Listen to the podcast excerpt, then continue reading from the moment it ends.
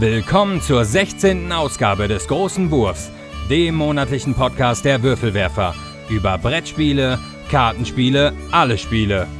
Heute mit dem Thema Dungeon Slayers und Pen and Paper Rollenspiele. Und hier sind eure Gastgeber Steffen Rühl, Jens Ulrich, Lukas Kuhlendahl und Andreas Geiermann.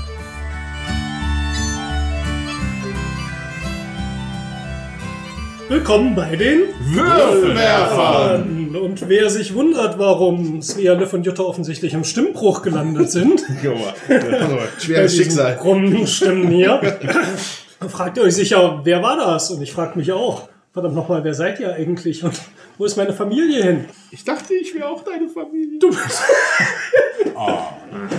bist du natürlich auch, Andreas. Ja, also ich bin, ich bin immer noch der Alte. Ja, also Jutta, Liv und Svea sind tatsächlich in Kur und deswegen heute nicht hier. Und deswegen haben wir für unseren äh, Podcast erstmal ein Thema genommen, was mit Jutta vermutlich schwerer umzusetzen gewesen wäre, weil es ein rein kooperatives Thema ist. Es geht nämlich um Rollenspiele.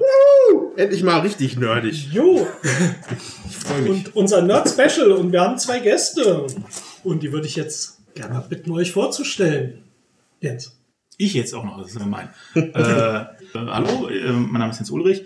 Ich bin, äh, ich arbeite an der Hochschule Trier. Im, im, man kann sagen, glaube ich, grob gesagt, Bereich Game Design. Und ich habe früher äh, Rollenspiele entwickelt, also für äh, Fantasy Productions, äh, Pegasus, dann jetzt für Ulysses sehr viel. Okay, da gehen wir nachher auch noch ein bisschen tiefer drauf ein im Rahmen von dem Interview. Und das könnt ihr euch dann alles in Ruhe auch nochmal anhören. Und ich bin der Lukas Kuhlendahl. Ich bin ein ehemaliger Kommilitone vom Andreas und ich habe, ich glaube, meine allererste Rollenspielrunde gespielt, da war ich zwölf oder 14. Ja, ja, ich habe mit ein paar äh, Freunden eine neue Firma gegründet vor kurzem. Die Weltenweber. Weltenweber. Weltenweber. Schöner Name. Ja, das ist das, was ich so mache. Könnt ihr gleich als Rollenspiel-Publisher benutzen. Weltenweb. Könnte man auch, ja. Welpenweber. Welp. Du glaubst gar nicht, wie viele Missschriften es schon von diesem Namen gab, wo wir nicht gedacht haben. Welpenbummler. Ja, genau. Ja, und du bist Rollenspieler seit dem 12. Lebensjahr. Was hast du denn so gespielt? Äh, größtenteils tatsächlich das schwarze Auge. Also angefangen hat es damals mit einer Familie zusammen. Da war mein kleiner Bruder, der Meister, der hat die verrücktesten Abenteuer äh, sich selbst ausgedacht. Und dann sind wir irgendwann mit ein paar Schulkameraden quasi, haben eine, haben eine Rollenspielrunde gegründet und dann haben wir DSA 4.1 gespielt, wenn ich mich nicht irre. Relativ lange. Also ich komme eigentlich klassischerweise aus dem schwarzen Auge, aus der schwarze Auge-Richtung. Ich habe ein paar andere Sachen mal hier und da so ein bisschen was, aber nicht wirklich ausgiebig. Gut, bevor wir weiter in die Rollenspiele einsteigen, machen wir natürlich unsere übliche Sektion gespielt. Und da sprechen wir darüber, was wir jetzt zuletzt, meistens haben wir, reden wir über Brettspiele, ihr seid aber heute mal frei ausgenommen, ihr könnt mit Rollenspielen, Computerspielen, was auch immer ihr gespielt habt, äh, ein bisschen erzählen. Was war euer Highlight so im letzten Monat? Äh, Ja, okay. Mein Highlight und auch das Einzige, was ich gespielt habe, so wirklich, war, ich bin noch mal in den Genuss gekommen, zwei Partien Terraforming Mars zu spielen. So, der, der geneigte Zuhörer kennt das Spiel ja noch von vor drei Ausgaben, zwei Ausgaben. Und da habe ich ja schon genug darüber geschwärmt. Ja, das ist auch immer noch sehr gut. Hatte jetzt aber die Möglichkeit, halt dann noch mal zu spielen, auch mal diesen Draft-Modus auszuprobieren. Steffen hat ja davon erzählt, dass das halt das Spiel noch mal aufwertet und das kann ich nur unterschreiben. Das ist halt wirklich lustiger, interessanter, spannender und äh, kann ich jedem nur empfehlen. Also eine, eine Einstiegspartie gerne mit diesen, diesen Einsteigerkonzernen, aber danach bitte draften und richtige Konzerne. Das macht einfach viel mehr Bock. Ja. Sonst stimmt Balancing ja auch irgendwie hinten und vorne nicht so wichtig, ne? Ja, ja. Also Konzerne gegen Anfängerkonzerne, das ist schwierig. Also das ist halt ein massiver Unterschied ne, am Anfang mit diesen zehn Karten. Der, der Anfängerspieler hat halt darf zehn Karten behalten und, der, und die etwas fortgeschrittenen Spieler dürfen halt sich nur ein paar behalten und müssen die auch noch bezahlen. Und das ist, äh, ja, wenn, wenn ihr da mehr darüber wissen wollt oder ne, Terraforming Mars Podcast hatten wir ja. Ich glaube, war die Ausgabe 12. Stimmt, das, das Jubiläum tatsächlich, wo wir zum Mars geflogen sind. Ja, genau. ja, aber das war's leider. Mehr, mehr Zeit hatte ich nicht. Ja. Jens, was hast du zuletzt gespielt? Da muss ich kurz überlegen. Also Brettspiele, das heißt, glaube ich, gar nicht in den letzten Monaten. Äh, Rollenspiele völlig überraschend schon. Und zwar eine Testrunde von, einem, von einer aktuellen Entwicklung von mir. Das ist die schwarze Katze, das ist äh, so der stiefelte Kater in, in das schwarze Auge, also in so einem Fantasy-Hintergrund. Das ist eigentlich ganz knuffig.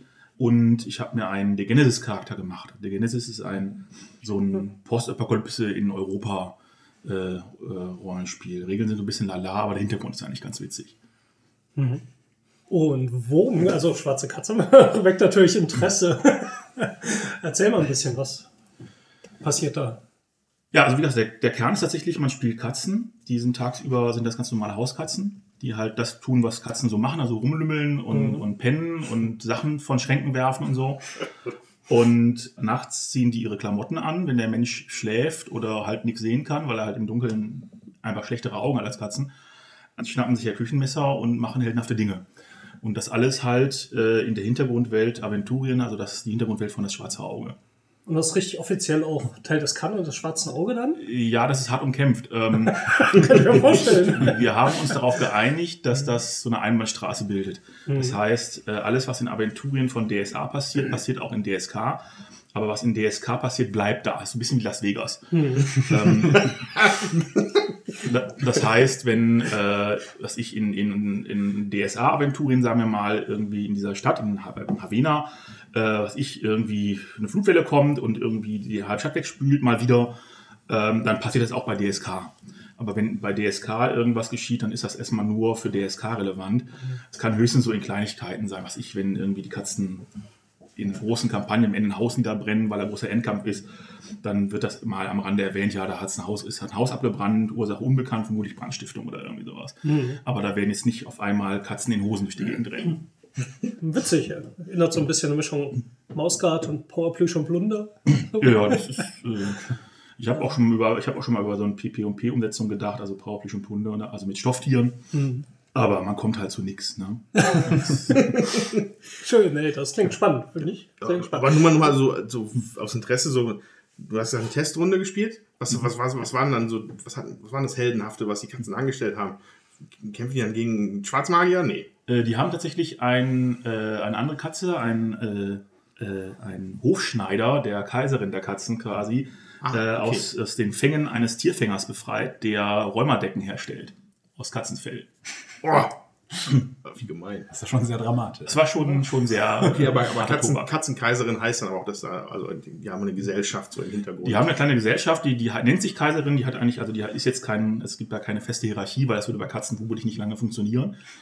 Ähm, die nennt sich halt selber so und äh, weil sie halt sehr, also natürlich auf, auf Kleidung und Mode aus sind.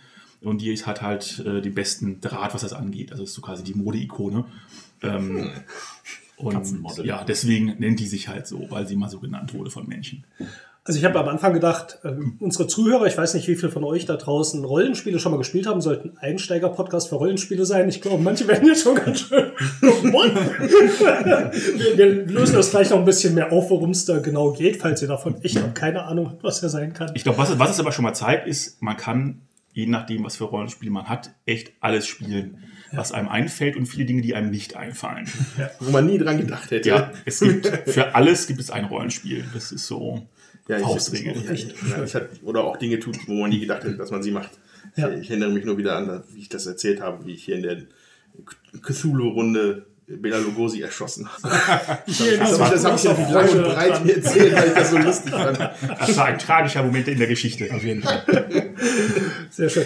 Da fällt mir jetzt auch ein für unsere fehlenden normalen Teilnehmer hier. Äh, Jutta, die jetzt mit Rollenspielen nicht viel am Hut hat, hat aber jetzt auch, und da es gibt für jedes Setting ja irgendwie auch ein Rollenspiel, hat sie gesagt, sowas äh, England, Detektive, sowas Sherlock. Sherlock oder ah, wie heißt denn hier diese Filme aus den 50ern? Äh, der Frosch mit der Maske und so. Edgar Wallace. Edgar Wallace, Ja, sowas ja. in die Richtung. Wird zu spielen, da steht tatsächlich auch schon ein System hier. Äh, Gibt es tatsächlich auch mehrere, die, die in die Frage kämen. Genau, jetzt bin ich gerade gucken. Private Eye. Genau, Private Eye wäre wär so der Klassiker.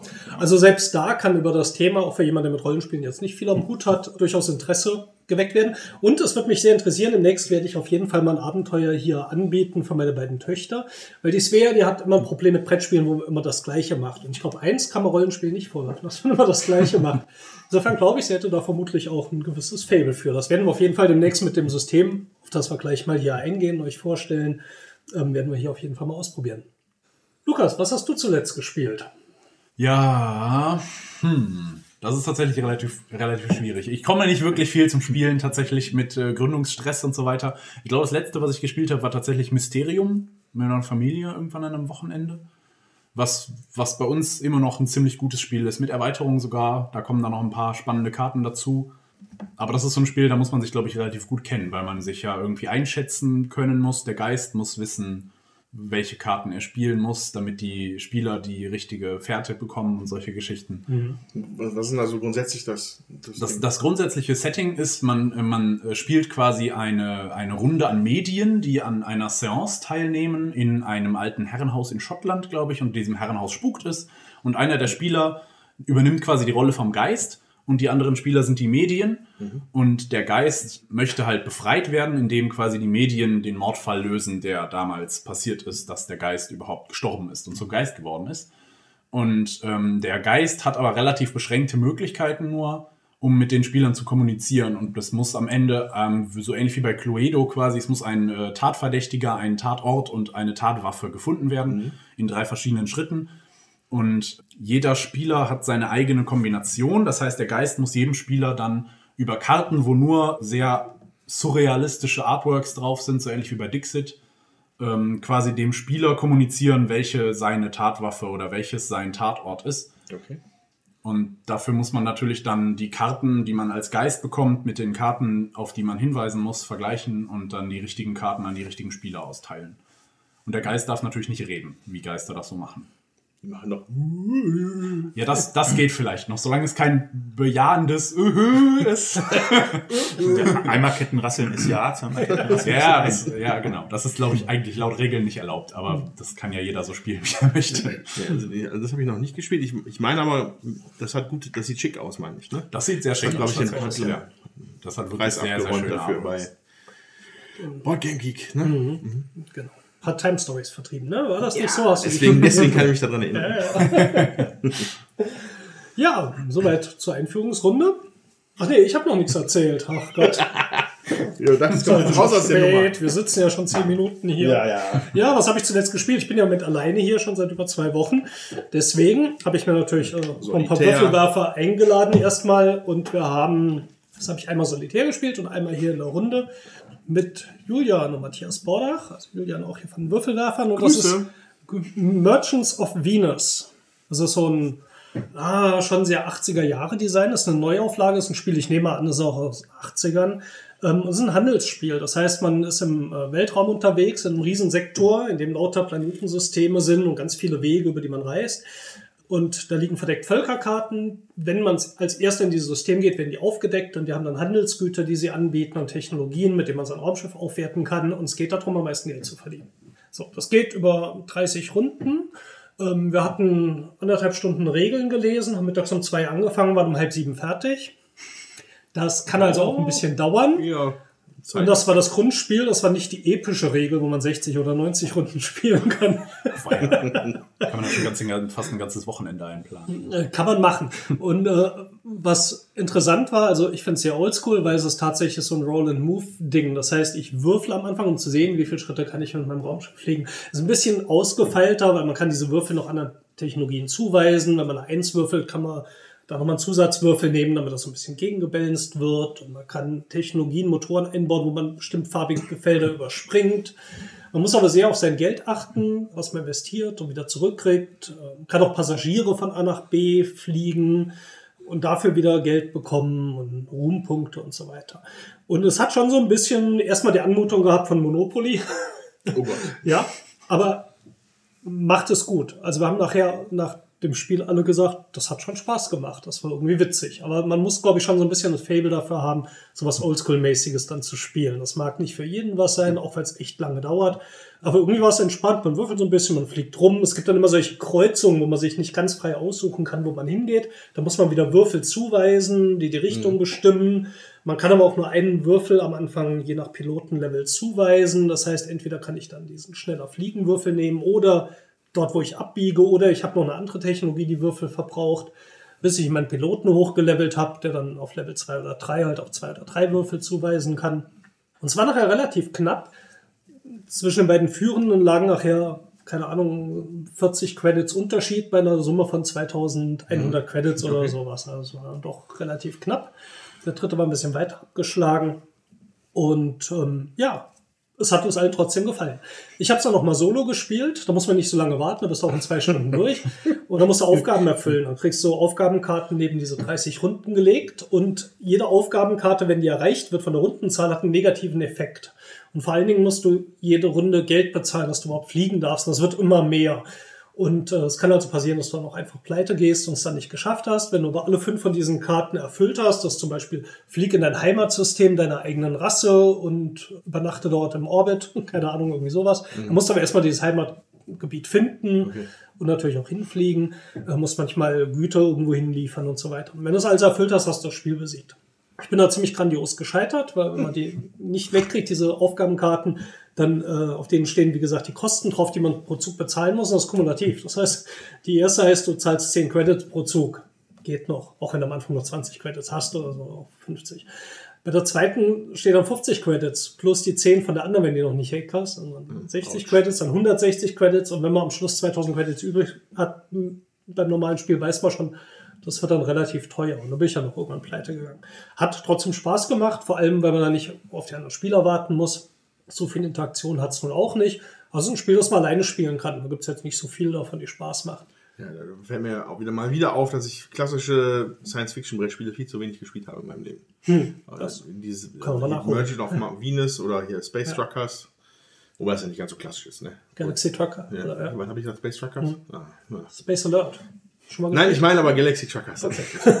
äh, und zum Beispiel auch eins klassisches, ne? hier äh, Cosmic Encounter. Leider noch nie gespielt, würde ich gerne machen. Wer kennt's nicht? Habe ich sogar mit einem Studenten an der MDH gespielt, Cosmic Encounter. Oh, wow. mhm. ja, cool, ja, schön. Und was macht deine Diplomacy-Runde? Oh, geht im Moment ziemlich gut ab. Ich glaube, in der nächsten Runde, ne, das darf ich jetzt nicht verraten. das, oder wann kommt der Podcast raus? Jedenfalls, ich finde. Wir sind doch jetzt schon im Moskau, Juni gerade. Moskau muss wieder osmanisch werden. Wieder? Ach so, ja. Okay. Ja, und äh, ja, türkisch-Ukraine und so. Nein, es ist äh, eine spannende Partie. Und am Anfang fand ich es ja echt auch teilweise was anstrengend äh, mit diesen Verhandlungen und wer fällt wem in den Rücken. Aber es, es hat auch echt schon eine Spannung und es erzählt grandiose Geschichten. Das kann man nicht anders sagen. Diplomacy muss man eigentlich irgendwann mal eine Folge zu machen. Ja, ja. Ist ja auch als Überleitung eine Inspirationsquelle überhaupt auch für Rollenspiele gewesen, weil man ja, diese ganzen Wargamer, auch Gary Gygax, der also nicht alleine, mehr Leute haben das ja entwickelt, der auch Dungeons Dragons mitentwickelt hat, der kam aus diesem Wargaming-Bereich und Diplomacy war wohl so eine relativ große Inspiration, weil du da halt einen Charakter auch gespielt hast, nämlich den Herrscher des Landes und gehst in die Rolle und verhandelst mit den anderen, auch wenn das nicht so viel Rollenspielelemente hatte, sehr so, unterstützt du mich hier gegen die Armee dort? Und mhm. ja, und trotzdem, es, es bringt halt natürlich nochmal eine andere Ebene rein und ähm, wird zumindest immer so als Inspirationsquelle auch dann für die ersten Rollenspiele genannt. So, da wir heute ja echt mal einen Experten da haben, ich meine, wir sind natürlich sonst auch Experten von ja, Spielen oder so, ja. aber mit dem Jens Ulrich haben wir jemanden, der wirklich tief in Rollenspielerentwicklung auch drin ist und ich weiß nicht, seit wann spielst du Rollenspieler? Seit, äh, muss ich jetzt rechnen, 20 Jahren. Okay, dann äh, bist du sicher in der Lage und hast das eben auch schon sehr freudig begrüßt, uns mal zu erklären oder den Hörern, was ist ein Rollenspiel? Ja, was ist ein Rollenspiel? Ähm, aus der Sicht eines Brettspielers, ich rufe das mal so rum, weil ne, macht ja vielleicht Sinn. Also beim Brettspiel hat man normalerweise so seinen Pömpel, ja, die man irgendwie spielt. Also das ist so seine Manifestation des Spielers auf dem Brett.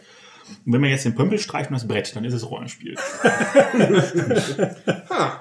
Ja, also halt, gut auf den Punkt gebracht. Nur noch Würfel. ja, tatsächlich so ein bisschen. Also das ist so, man äh, übernimmt, also man, fangen wir klein an, man hat eine Spielgruppe, wie beim Brettspiel auch. Normalerweise übernimmt aber einer halt quasi so, so die Weltensimulation. Der stellt sozusagen äh, die Welt dar und die restlichen Spieler haben jeweils eine Spielfigur, die sie darstellen. Die Spielfigur hat auch bestimmte Werte normalerweise, je nachdem, was für ein Spiel das ist. Kann das sehr kompliziert, sehr einfach sein. Und auch eine bestimmte Persönlichkeit, die man halt entsprechend versucht darzustellen. Und diese Gruppe aus Charakteren ist dann in dieser Welt, die der Spielleiter darstellt oder erzählerisch darstellt natürlich, unterwegs und macht dann je nachdem Dinge, die man so spielmäßig machen möchte. Also es kann ganz klassisch Fantasy sein, das ist also äh, äh, den bösen Drachen töten und die Prinzessin befreien oder umgekehrt. Oder man spielt halt, ähm, was auch immer ganz beliebt ist, irgendwie so, so eher so, so Heist-Sachen, also irgendwie so Einbrüche oder sowas, also, also ein bisschen so den, den, den Kriminellen raushängen lassen, warum nicht? Und es gibt eigentlich zu jedem Genre Rollenspiele. Also, also ich, mir fällt zumindest auf Anhieb keins ein, wo es keins gibt. Sehr typisch ist aber Fantasy, ist sehr beliebt. Dann so Crossover-Sachen mit Science Fiction sind sehr beliebt, Dark Future und so.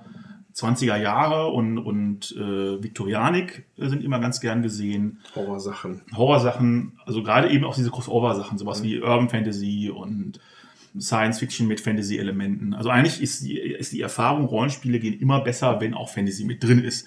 Egal was für ein Genre es sonst ist, Western mit Fantasy oder äh, ähm, eben Viktorianik mit Fantasy oder Weltraum mit Fantasy ist völlig egal. Es gibt, es ist auch so, wenn, wenn es zwei Produkte gibt und bei einem ist Fantasy mit drin und bei dem anderen nicht, verkauft sich das mit Fantasy immer besser. Also wenn du sagst, funktioniert besser, dann jetzt vom Verkaufen her, ja. Ja, Vom es Spielen her geht's auch ohne. Ja. Ja, stimmt. weiß ich nicht, Viktori Viktorianik ohne Fantasy. Einfach mal so in so einer Fabrik arbeiten, den ganzen Tag nicht bezahlt werden. Finger ab. Ja gut, aber. Sherlock Holmes ist ja auch Viktorianik.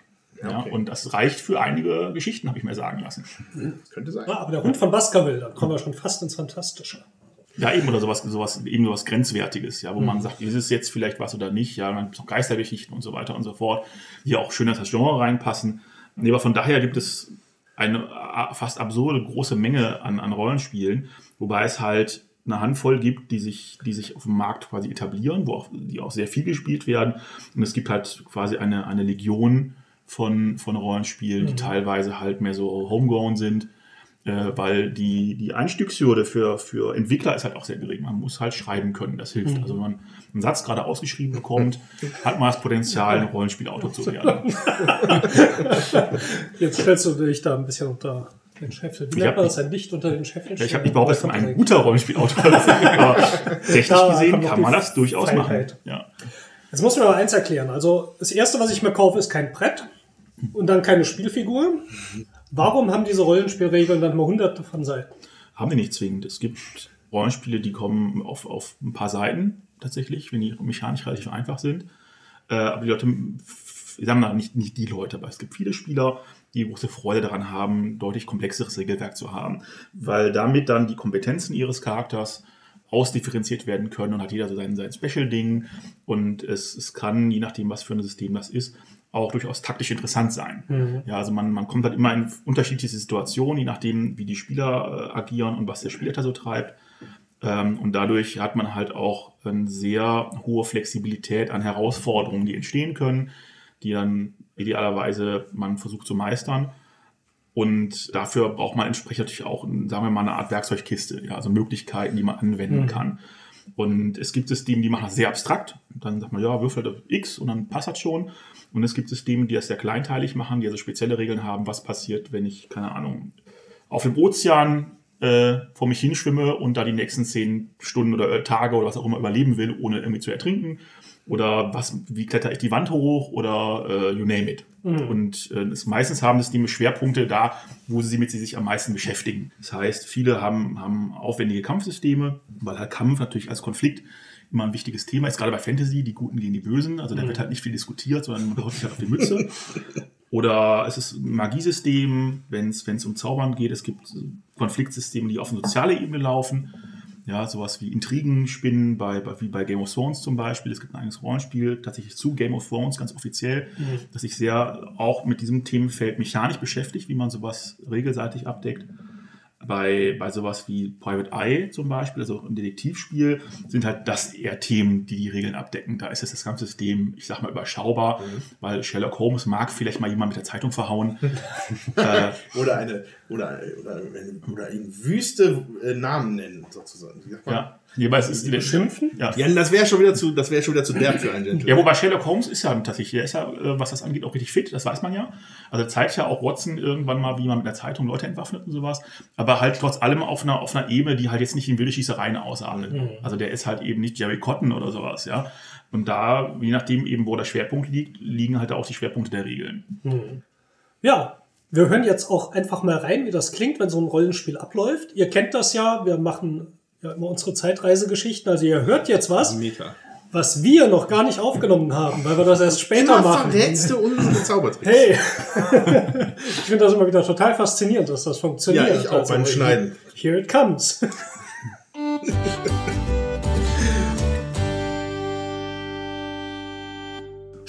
Lausch diesen Klängen.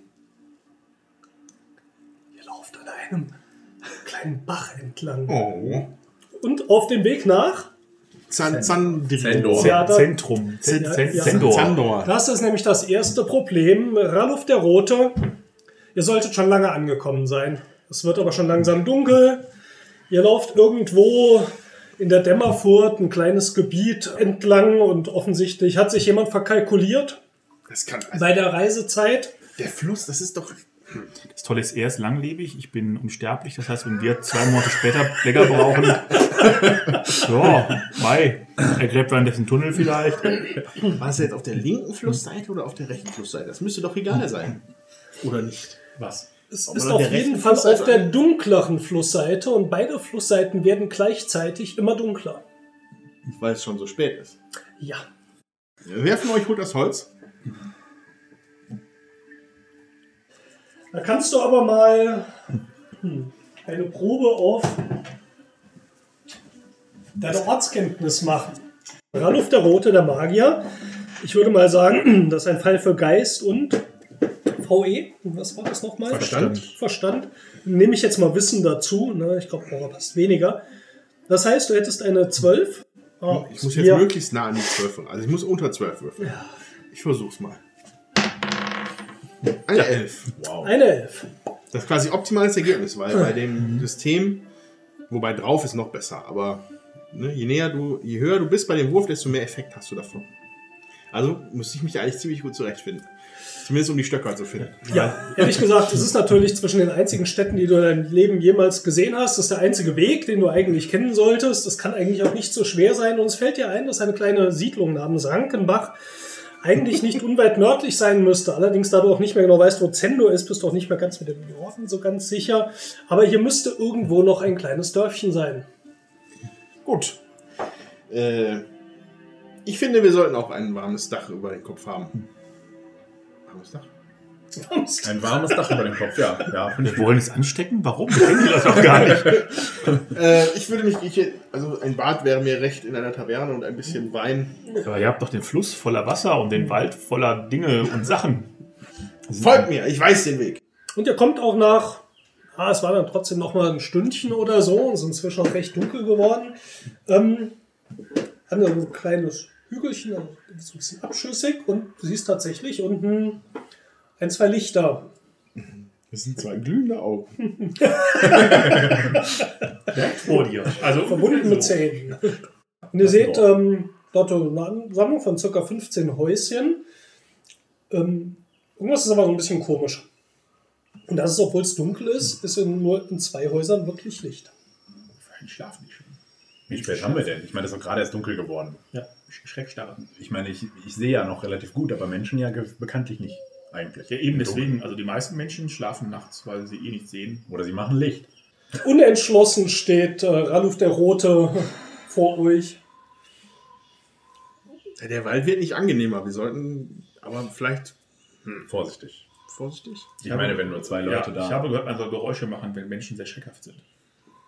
Aber es wäre Das könnte natürlich besser. Es gibt regeltechnisch durchaus die Möglichkeit eines Sturmangriffs. Okay, los geht's. Axt raus. Dorf niederbrennen.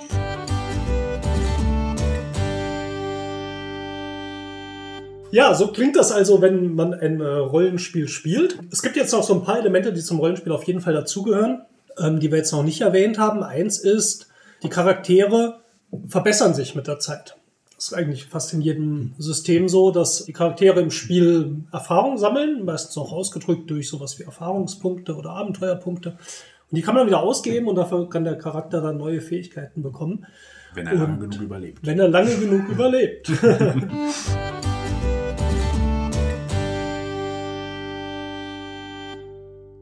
Ähm, Also, wir fangen mal an mit der Charaktererschaffung. Zentraler Punkt aller Rollenspiele, finde ich, deswegen nehmen wir den mit dazu. Es gibt drei Attribute, die heißen Körper, Agilität und Geist. So, Körper ist klar, wie kräftig, Agilität, wie schnell und geschickt und Geist, wie intelligent, was ist, grob ausgedrückt. Und dann gibt es auch die sechs Eigenschaften dazu. Stärke und Härte. Stärke ist Zuhauen, Härte ist Einstecken, grob gesagt. Bewegung ist Geschwindigkeit, klar. Geschick ist eher so Fingergeschick und Fernkampf. Verstand ist, ich sag mal, grob Intelligenz, Wissen und Aura, Charisma. Es gibt drei Völker. Ist schon sehr einfach gehalten. Elfen, Menschen und Zwerge.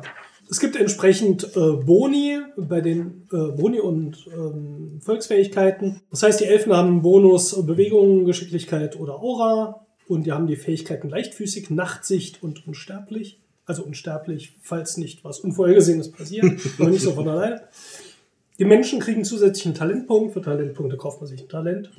Und die Zwerge haben Dunkelsicht, sind langlebig und zäh. Zäh ist einfach ein Bonus auf Abwehr. Gut, das wird kombiniert mit einer Rasse. Krieger, Speer oder Zauberwirker. Und Zauberwirker sind nochmal unterteilt in Heiler, Zauberer und Schwarzmagier.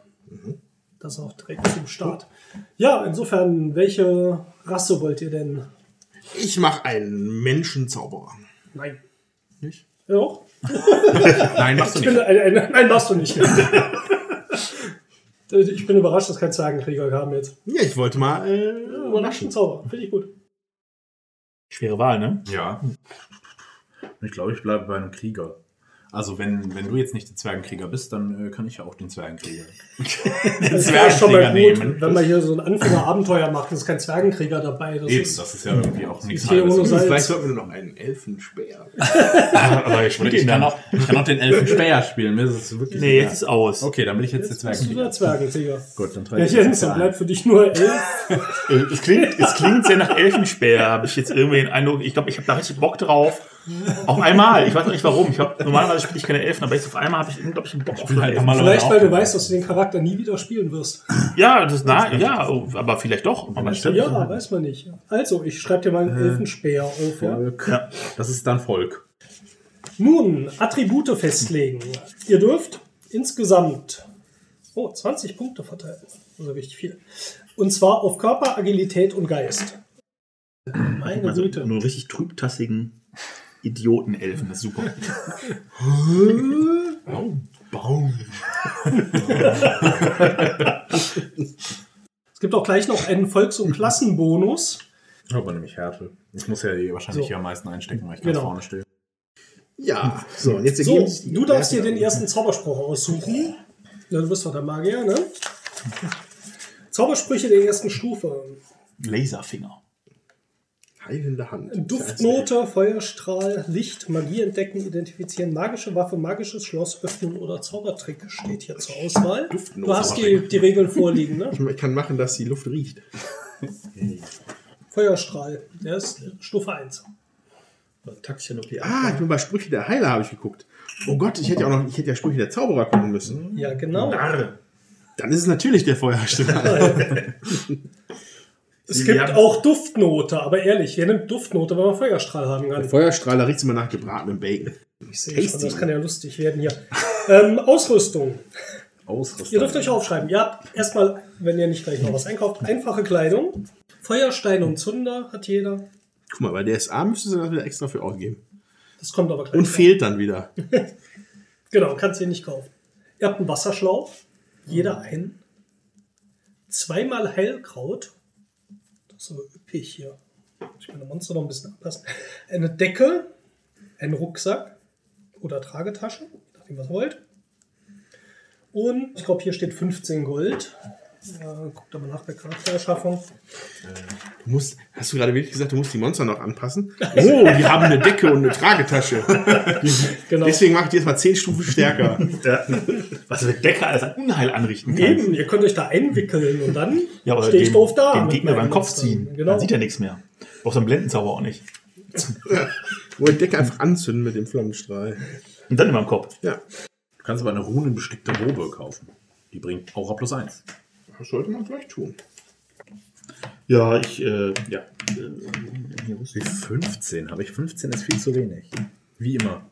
Das Geräusch, was man gerade hört, ist, wie Steffen aus dem Stanzbogen die Nepsis rausmacht. Die. Slayer-Punkte. Du kannst lügen, ohne rot zu werden. Ich bin, bin beeindruckt. Was?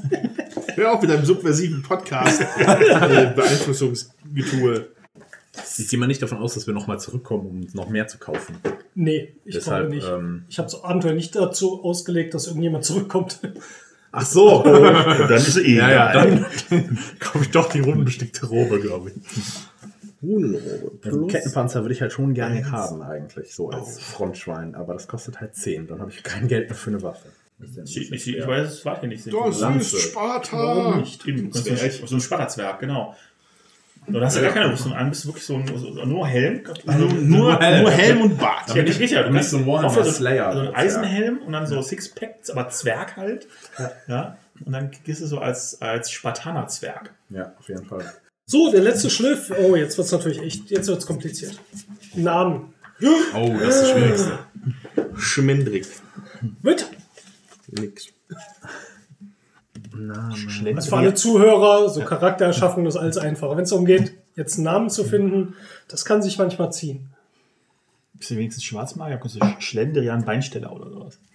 Adrian Beinsteller. Ich bin so mehr so der, ich bin genau in der Mitte. Ich bin nicht weiß Magier, ich bin nicht schwarz Magier. Ich bin quasi so Fischfallfleisch. äh, Generico. ich möchte gerne Generico Gundalf heißen. der Graue. Nee. Generisch. Generico der Graue. Günther, Günther der Grau.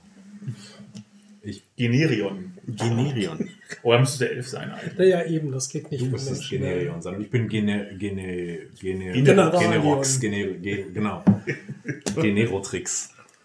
Ähm, Geriatrix. Gab es das nicht bei Asterix? ja, doch, bestimmt. Das ist der alte Typ, Das oder? ist der alte wahrscheinlich, ja. Klischeeron. Klischeeron Gen Generix.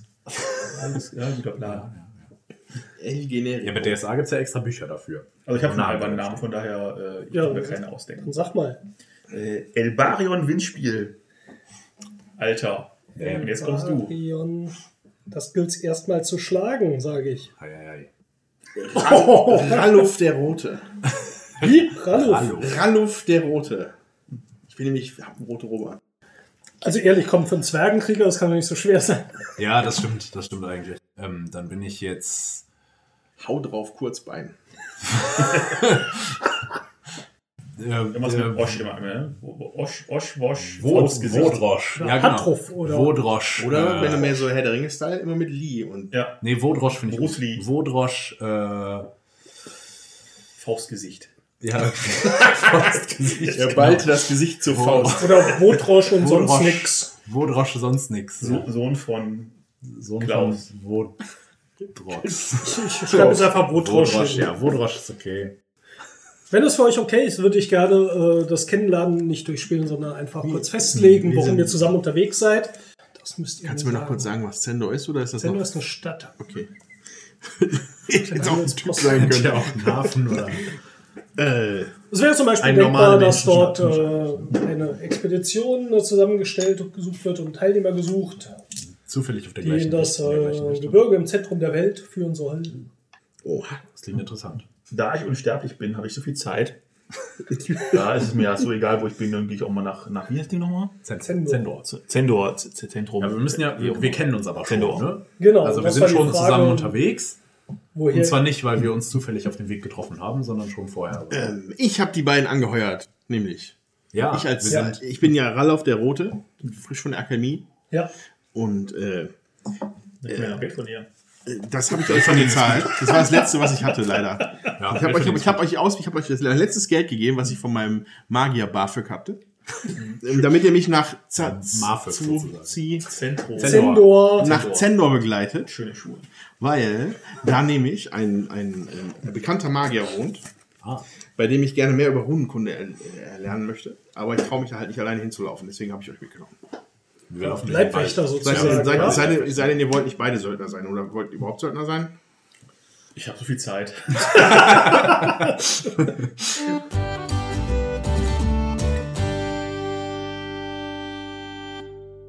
Was sind also die coolsten Sachen, die eure Charaktere so gelernt haben? Also ich äh, habe tatsächlich sehr lange ein, ein äh, Mechanikerzwerg gespielt bei Schwarzen Auge. Und der fand das natürlich immer super toll, wenn man irgendwelche in irgendwelche äh, Dungeons reingegangen ist und die waren mit Fallen gespickt und hinterher konnte er die Wände aufkloppen, um sich die Fallen genauer anzugucken und dann hat er entsprechend damit immer ja, hat quasi dadurch äh, irgendwann eine Spezialisierung auf Fallen äh, sozusagen bekommen und hat sich dann mit ja, verschiedensten Fallentechniken ausgekannt. Und dann hatten wir ein Setting, wo wir dann quasi ein eigenes Schloss hatten als Gruppe. Also wir sind gar nicht durch die Gegend gezogen, sondern wir waren quasi die Herrscher einer Stadt. Das gibt so eine große DSA-Kampagne, die äh, darum quasi sich dreht. Und dann hat der Zwerg dieses komplette Schloss mit Fallen gespickt, damit da keine, keine Eindringlinge irgendwie nachts in unser Schloss eindringen können. Das Ja. ist auf jeden Fall eine tolle Entwicklung für so einen Charakter. Ja, das ist, also tatsächlich ist es halt so eine Sache. Ähm, also ich spiele halt auch, glaube ich, seit rund, müsste zwar auch jetzt 20 Jahre sein, wo ich das erste Mal gespielt habe. Damals dann äh, Shadowrun in der Gruppe. Und es gibt immer Charaktere, an die kann man sich immer besonders erinnern. Und das sind dann halt die, die du lange gespielt hast und an denen du dann viel gelevelt hast und die du viel ausgerüstet hast. Und irgendwelche ja, gut, ich war halt dann 17, ne? da fand man dann so, so Elfen im Trenchcoat mit zwei Knarren und Sonnenbrillen halt wahnsinnig cool. Ich finde die immer noch cool, aber, Wollte ich gerade sagen. Ja, Ja, aber, nichts gegen ähm, zu sagen. Aber bei Shadowrun ist es natürlich auch so. Da sammelst du Karma-Punkte an und kannst dadurch den Charakter mit verbessern. Ob es heute noch so ist, wahrscheinlich ja. Ich habe jetzt schon ewig nicht mehr gespielt in den aktuellen Regeln. Ähm, aber da, das Schöne bei Shadowrun noch, also so ein, Shadowrun ist ein, so ein Cyberpunk, Science-Fiction-Setting, aber auch mit Fantasy-Einflüssen. Jedenfalls gibt's da auch unfassbar viele Regelbücher, allein was dann so Ausrüstung angeht. So, ne? Also in der Cyberpunk-Welt, äh, da kann man sich dann halt irgendwelche Teile einbauen, die dich dann stärker, schneller, schlauer machen oder Organe austauschen lassen. So, und das, das hat er nachher, das war dann so eine Liste über zwei Seiten am besten, so mit irgendwelchen Sachen, die man sich eingebaut hat. Das kostet dann nicht nur XP, sondern halt auch ordentlich Kohle, die man sich halt vorher irgendwie besorgen musste im Spiel. Aber die Charaktere wachsen einem ans Herz irgendwie. Also zumindest ging mir das immer so. Und ich kann, glaube ich, so in jedem System, was ich gespielt habe, weiß ich immer einen Charakter, den ich damit so speziell verbinde von mir, den ich da gespielt habe. Vielleicht muss man da auch noch mal kurz sagen, also ein System, wenn wir von System sprechen, ist meistens ein Regelwerk plus ein Hintergrund, in dem das spielt. Ist üblicherweise so. Manchmal gibt es auch nur Regelsysteme, die man für verschiedene Settings benutzen kann. Aber ein System ist meistens, spielt in der Welt und hat auch dazu speziell angepasste Regeln. Vielleicht sollten wir mal ein paar nennen, was es so gibt. Also der Granddaddy of it all, ja, Dungeons and Dragons.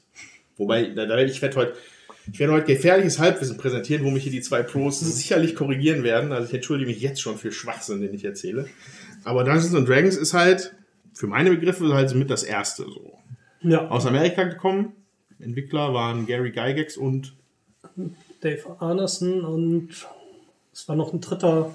So ein bisschen wie bei Neil Armstrong, ne? Also die Ja, Nummer zwei genau. geht noch, beim dritten ist dann ganz aus. ja, oder wie bei den Beatles, den fünften kennen. Na, egal. Ähm, Ich guck's aber mal nach hier neben mir so. Ja, äh, also es ist halt ein klassisches, auch ein klassisches Fantasy-Setting, wo es halt äh, wahnsinnig darum geht, irgendwelchen Gnollen auf die Glocke zu hauen. Also, guck mal, da geht's schon los, ne? Also, wer weiß, was ist ein Gnoll? Äh, also, es waren, das sind, glaube ich, so Hyänen, halb Hyäne, halb Mensch oder so. Oder Ja, halb, irgendwie so, also schweinenasig, irgendwie sowas. ja, so, so komische. F also, sehr amerikanisch geprägt fand ich dann auch so die Fantasy da, so ein bisschen. Das ist also vieles von dem, also, wenn man jetzt so aus Europasysteme nimmt, da gibt es halt so auch folkloristische Einflüsse so aus, der, aus Europa. Während der D&D fühlt sich für mich halt schon immer sehr amerikanisch an. Also sowohl Gnolle als auch Owlbears habe ich irgendwie noch nie in anderen Systemen gesehen. Ich glaube, das ist, ist einfach bei bei D&D auch so ein Entwicklungsschritt gewesen. Sehr früh, glaube ich schon, dass sie einfach alles zusammengeworfen haben, was sie irgendwie witzig fanden. Also eben der Eulenbär, ja, der halb Eul, also Kopf von einer Eule, aber Körper eines Bären. Und da haben die nachher auch, äh, ich glaube, ich auch, es gibt auch Elefantenbären und also ganz wüste Konstruktionen, Ja. äh, die sie zusammen über Gnolle eben, ne, die obere Hälfte irgendwie, glaube ich, das glaube ich Wildschwein oder irgendwie sowas. Oder Irgendwas- Hyäne. irgendwas oder, Hybride- Und genau, also sind alles so Hybrid, häufig so Hy- Hybridmonster, äh, die sie einfach zusammengelötet haben. Ja, und äh, da ein paar Werte zugemacht und dann hat man halt dagegen gekämpft. Und das wurde halt immer mehr, weil sowas natürlich dann auch, wenn man einmal an sowas dran ist, auch übelst eskalieren kann. Und Leute halt immer mit noch kruderen Ideen Ja, der Beholder zum Beispiel, also dieses fliegende Auge. Ja, und Ganz viele sowas. Augen drumherum. Eben, das sind ganz typische äh, Monster, die man halt von D&D, die da entwickelt wurden, die dann irgendwann über D&D wiederum irgendwie in die Popkultur so stimmt. reingewandert sind teilweise. Und es war natürlich auch ein, sage ich mal, auch ein äh, Verkaufsmodell. Man hat die Grundregeln verkauft einmal, da konnte man unbegrenzt mitspielen, aber so die ganzen Monster-Kompendien und so war natürlich auch Zusatzmaterial, was, äh, denke ich mal, auch die Firma natürlich am Leben hielt dann. Der später, ich meine, der, der Vorteil ist halt auch, das ist ein ganz, ganz, ganz trivialer eigentlich. Äh, man, man hat halt eine Eigenentwicklung. Also ein, ein Gnoll oder, oder ein, ein Beholder, das ist halt kein mythologisches Wesen. Das heißt, man kann da auch Rechte dran äh, geltend machen. Das heißt, wenn ich T-Shirts mit, mit äh, Beholdern rausbringe, dann kann ich das, ist das eine Marke. Ja, und wenn ich das mit, mit einer, keine Ahnung, mit einem Greifen mache oder mit einer Harpie oder Minotaur, ja, das ist so, ich kann keine Marke zu einem Minotaur machen, weil dann kommen die Griechen und verhauen mich. und das auch völlig zu Recht.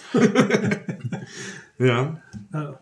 So könnte man aber Griechenland endlich mal sanieren. Ich hatte jetzt nochmal nachgeschaut, also der dritte im Bunde, Dave Weasley, nehme ich mal an, wird ausgesprochen. Wer kennt ihn nicht? S-E-L-Y. Der hatte, ähm, der, der kam eigentlich, also kamen alle eigentlich aus dem Wargamer-Bereich und äh, Dave Weasley hatte wohl erzählt, dass er Leute eingeladen hat, um so ein richtiges Armeen-Tabletop eigentlich zu spielen. Und es kamen viel zu viele Leute. Und er wollte denen jetzt irgendwie jetzt nicht, dass die zugucken, während die anderen da ihre Armeen schieden. Es war irgendwie so eine Art Bürgerkriegssetting. Und da hat er denen einzelne Rollen zugewiesen im Spiel. Und der eine wurde dann der Anführer der Studenten und konnte dann Leute aufwiegeln, eine kleine Truppe um sich scharen und damit spielen. Und so hatte dann jeder so seine Rolle gehabt. Und war ganz mutig. äh, Das hatte sich dann auch bei sieben Stunden hingezogen, war total chaotisch. Die Leute haben miteinander verhandelt. Also sie sind halt jetzt als Charakter in diesem Wargame, in diesen Charakter rein, was man bei Rollenspielen macht. Das war, und deswegen war das eigentlich, glaube ich, so der prägnante Schritt zum Rollenspiel hin. Und er fand das dann auch irgendwie sehr grenzwertig, als was passiert ist und dachte, das wäre auch gescheitert. Aber die Leute haben dann nach dem Spiel alle gefragt, wann spielen wir das nächste Mal? Und dann hat das äh, so ein bisschen auch den Ausschlag gegeben. Und auf, ja, andererseits hat äh, Gary Gygax und Dave Arneson zeitgleich auch aus diesem Diplomacy-Spiel, äh, was ja auch halt schon eher ein Wargame ist, wo man aber auch einen Charakter übernimmt, hatten auch so eine Gesellschaft gegründet und so eine Untersektion, die diese Wargames ins Fantasy-Szenario gebracht haben, also alle riesen Fans äh, von Conan waren, von der Welt. Und hatten dann auch angefangen, diese, also sie hatten sich irgendwie ausgetauscht und so ist das so nach und nach entstanden. Ich habe irgendwo gelesen, hatte ich jetzt nicht mehr gefunden, dass das erste, die erste Version eigentlich von Dungeons Dragons auch kein Kampfsystem hatte, sondern, äh, also hieß da noch nicht Dungeons and Dragons, war ein Vorgänger und dann ein anderes System dann eigentlich dazugepackt, nämlich das Chainmail, das auch von Gary Gygax und weiß nicht, wer der zweite war, gemacht wurde, was mittelalterlichen Kampf simulierte. Das haben sie so zusammengepackt und da soll dann D&D draus entstanden sein. So, das war so, glaube ich, der Hintergrund dazu. Ja, und seit das Ding ging ab, ich meine, TSR, die Firma, die sie da gegründet haben, ist riesig geworden, bis irgendwann Magic erfunden wurde und das wäre so ein Haifischbecken, so größer, ein bisschen kleiner. Und so. Ähm, aber ist schon, schon ein Riesending gewesen. Ne? Das auch, wenn du sagst, ist eben hier Popkultur. Ähm, ich bin 87 in die USA gekommen. Mein Rollenspieleinstieg war Schwarzes Auge. Ich habe das ja schon mal erzählt hier im Podcast. Aber weil es so prägnant ist, nochmal. Ich glaube, wann kam Schwarzes Auge raus, weißt du das? 84. muss ich 84, da muss es ziemlich genau 84 gewesen sein. Da war ich in Saarbrücken in einer Buchhandlung und hatte diese Box gesehen. Ich hatte keine Ahnung, was es war, aber die Box sprach zu mir. Also ich wusste in dem Moment, äh, Steffen! ich hatte überhaupt noch nicht verstanden, was es war. Ich wusste zwar, wo es hat irgendwie was mit einem Spiel zu tun, aber es war auch total klar, das ist kein Spiel in dem Sinne. Und ich muss das Ding mitnehmen. Und das war echt irgendwie, das hat mein Leben echt stark verändert, der Moment. Deswegen ist mir der auch echt noch so präsent. Hab das mitgenommen, habe erstmal geguckt, was ich da eigentlich gekauft habe, habe erstmal versucht, ein paar Leute zu überzeugen, das mit mir zu spielen. Habe ich zum Glück ein paar Freunde gefunden. Haben am Anfang irgendwie noch Monster er- erfunden und die dann platt gehauen, so ohne Story und so. Ja, Ja. Also, bei mir ist das Ganze halt dann einfach, ich, ich weiß nicht, wie lange, ich, ich nehme an, dass ich dann die zweite Edition von DSA gespielt habe als erstes. Keine Ahnung, wie rauskommt, muss ja irgendwann Anfang der 90ern gewesen sein oder so. Aber genau das gleiche Erlebnis tatsächlich. Ich weiß, ich kann mich auch noch an. Das war dann keine Buchhandlung, das war, sondern das war Toys R Us. und da waren halt auch eine DSA-Ecke. Und ich, ich stand auch da vorne so, oh, ich wusste noch nicht, was es ist, aber ich glaube, es will mich und ich will es. Ja. So, und ich erinnere mich auch noch wirklich dann lebhaft daran, dass ich dann auch teilweise diese, da gab es dann noch so vereinzelt so Choose Your Own Adventure Bücher von, von DSA, Genau. wo du, die du halt alleine spielen konntest. Also ich, meine ganzen Freunde, äh, die waren halt Sport machen oder irgendwie, keine Ahnung, unterwegs. Ich habe dann zu Hause gesessen mit diesem Choose Your Own Adventure Ding und habe mich halt mir dann Ast abgefreut. Und dann hat es tatsächlich noch ein Weilchen gedauert. Ne? Ich habe dann noch DSA-Sachen gekauft und, und mir die durchgelesen, nie spielen können. So. Und dann hat es dann halt noch so bis 16, 17 gedauert, bis ich dann eine erste Rollenspielgruppe gefunden hatte. Mhm. Beziehungsweise die haben, hat mich dann gefunden. Weil, wo ich einfach, hab ich einfach den Nikro damals angesprochen.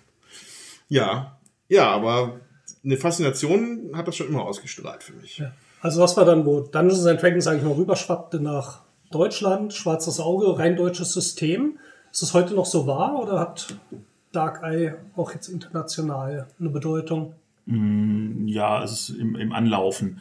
Also dadurch, dass DSA so lange läuft, es gibt zwei, es gab zwei Anläufe, das auf den amerikanischen Markt zu bringen. Das erste ist jetzt schon wieder, ich weiß nicht, zehn Jahre her unter mit DSA 4, die vierte Edition.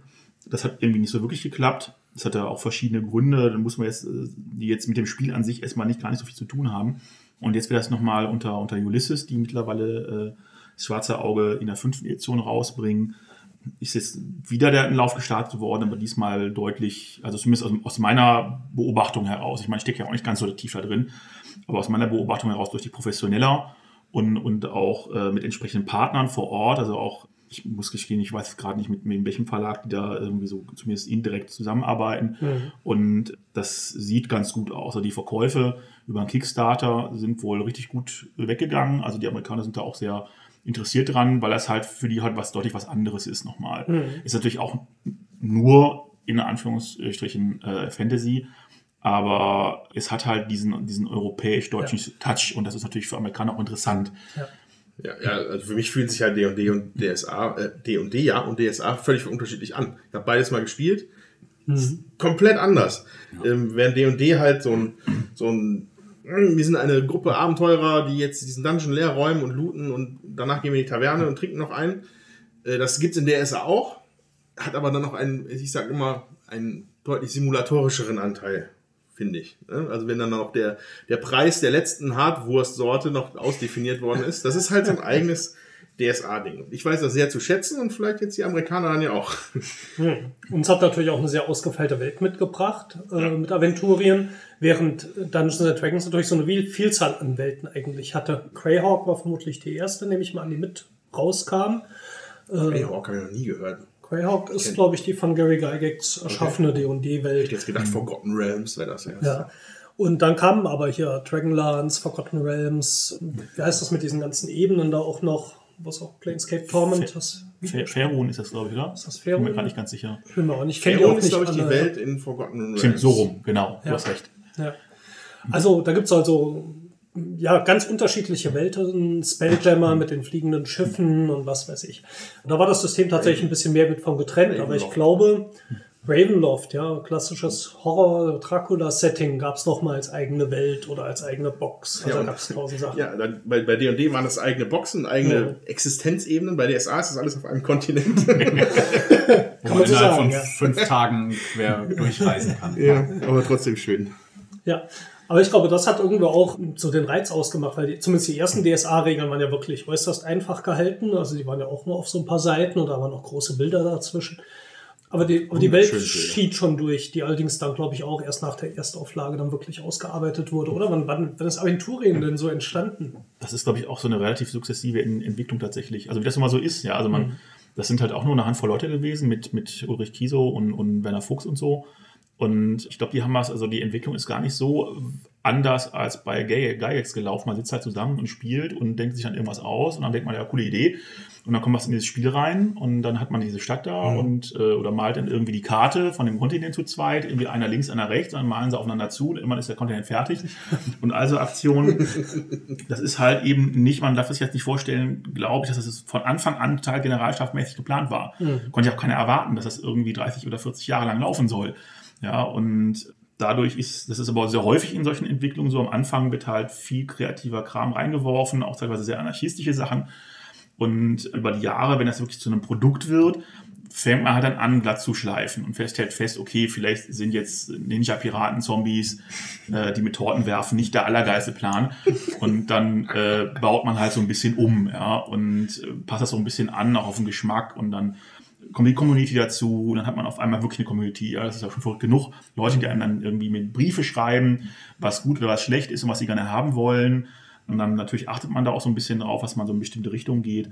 Von daher ist das, glaube ich, eine, eine sehr organische Entwicklung gewesen. Ja, jetzt haben wir auf jeden Fall die Platzhirsche, sage ich mal, mit D&D und DSA.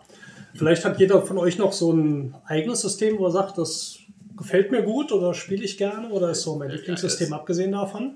Also ich glaube, ich habe halt die gesamten späten 90er mit Vampire verbracht. So, also Vampire the Masquerade von White Wolf damals ist, ist auch wieder ein System, was sich anders anfühlt als DSA oder äh, D- D&D, weil es halt eher in die, eigentlich eher so in so eine erzählerische Richtung geht.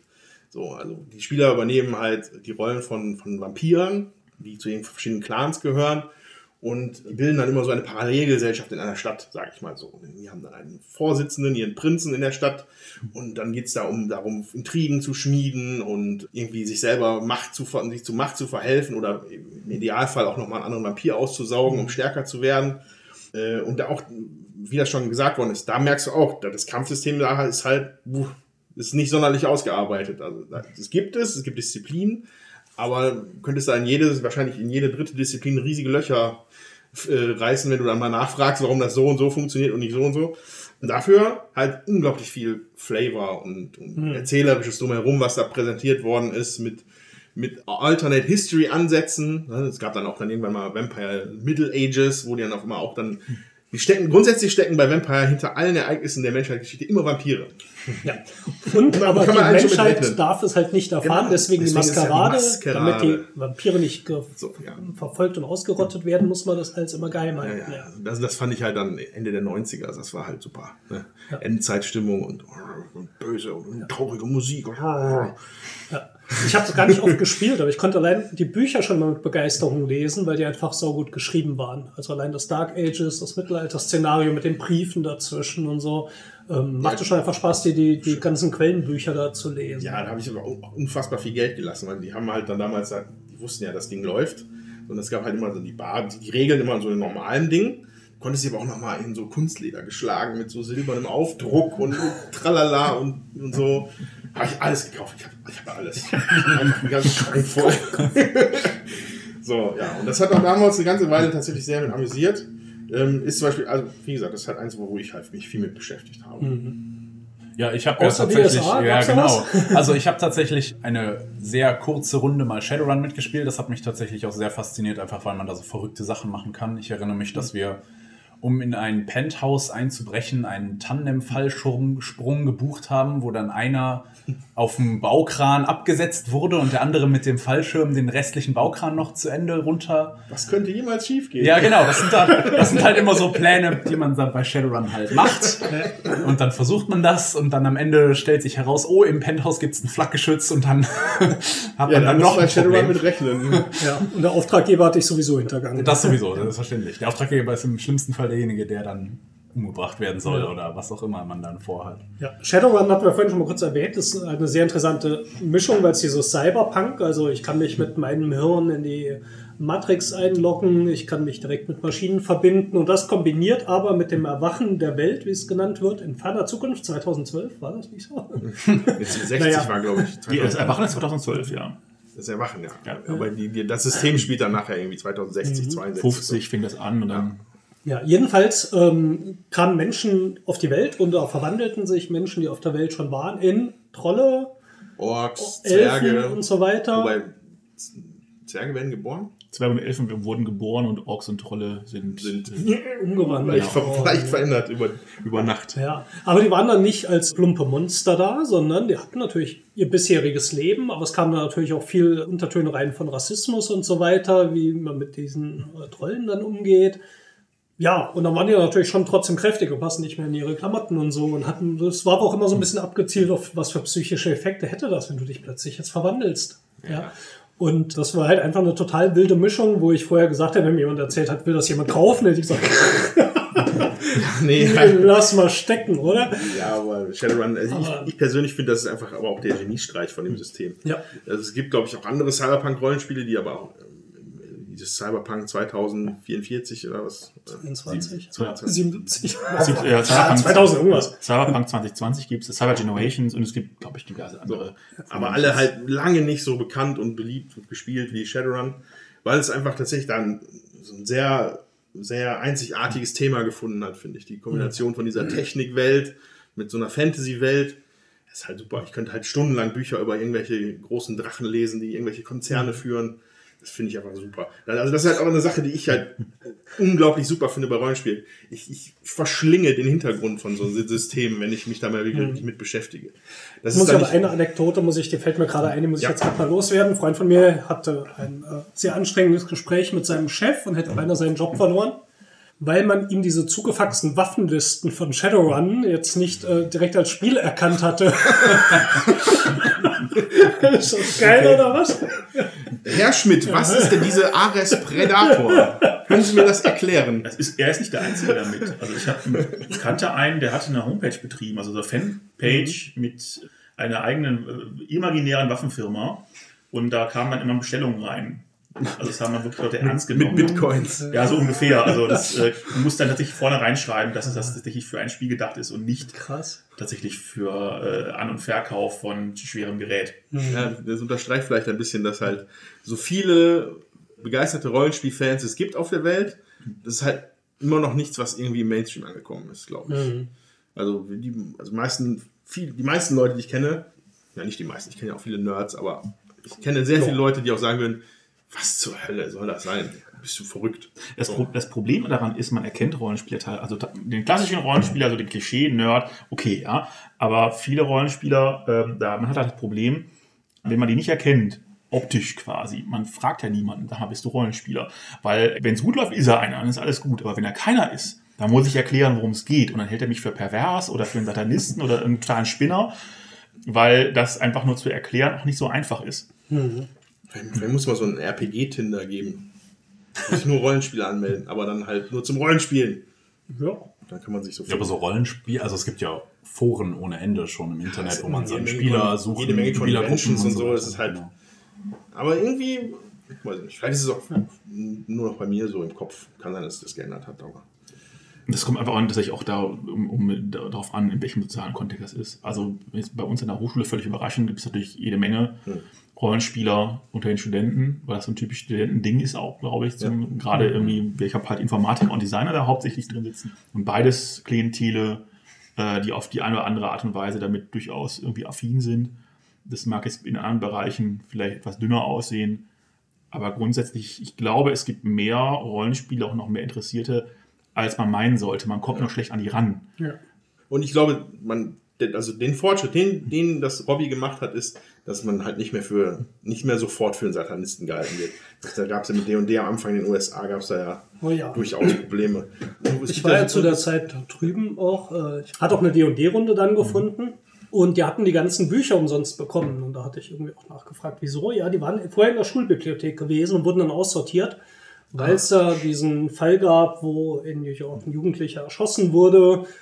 Der war, glaube ich, der Dungeon Master des Spiels und der verkörpert ja auch die Bösen der Welt und einen der Spieler hat durchgetreten, hat ihn erschossen, sagt man so, keine Ahnung, ob das stimmt. Und USA ein Spiel dann, wo Dämonen und Götter und so drin sind, äh, ist natürlich schon kritisch und da war der Ruf sofort ja, ja. ruiniert.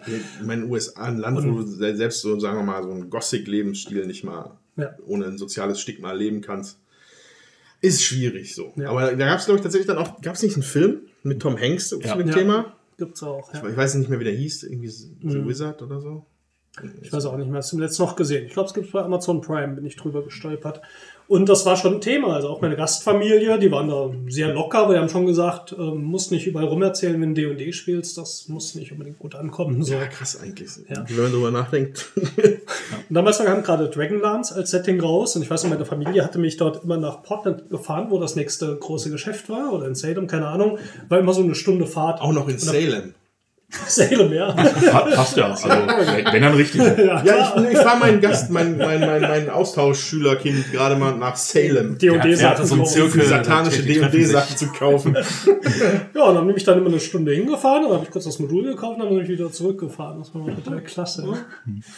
Das ist natürlich in Deutschland, glaube ich, nie, nie so das Problem gewesen. Es gab natürlich so Versuche, ne, also Bildzeitung, äh, irgendwie Skandalisierung, böse Monster, arme Kinder und so.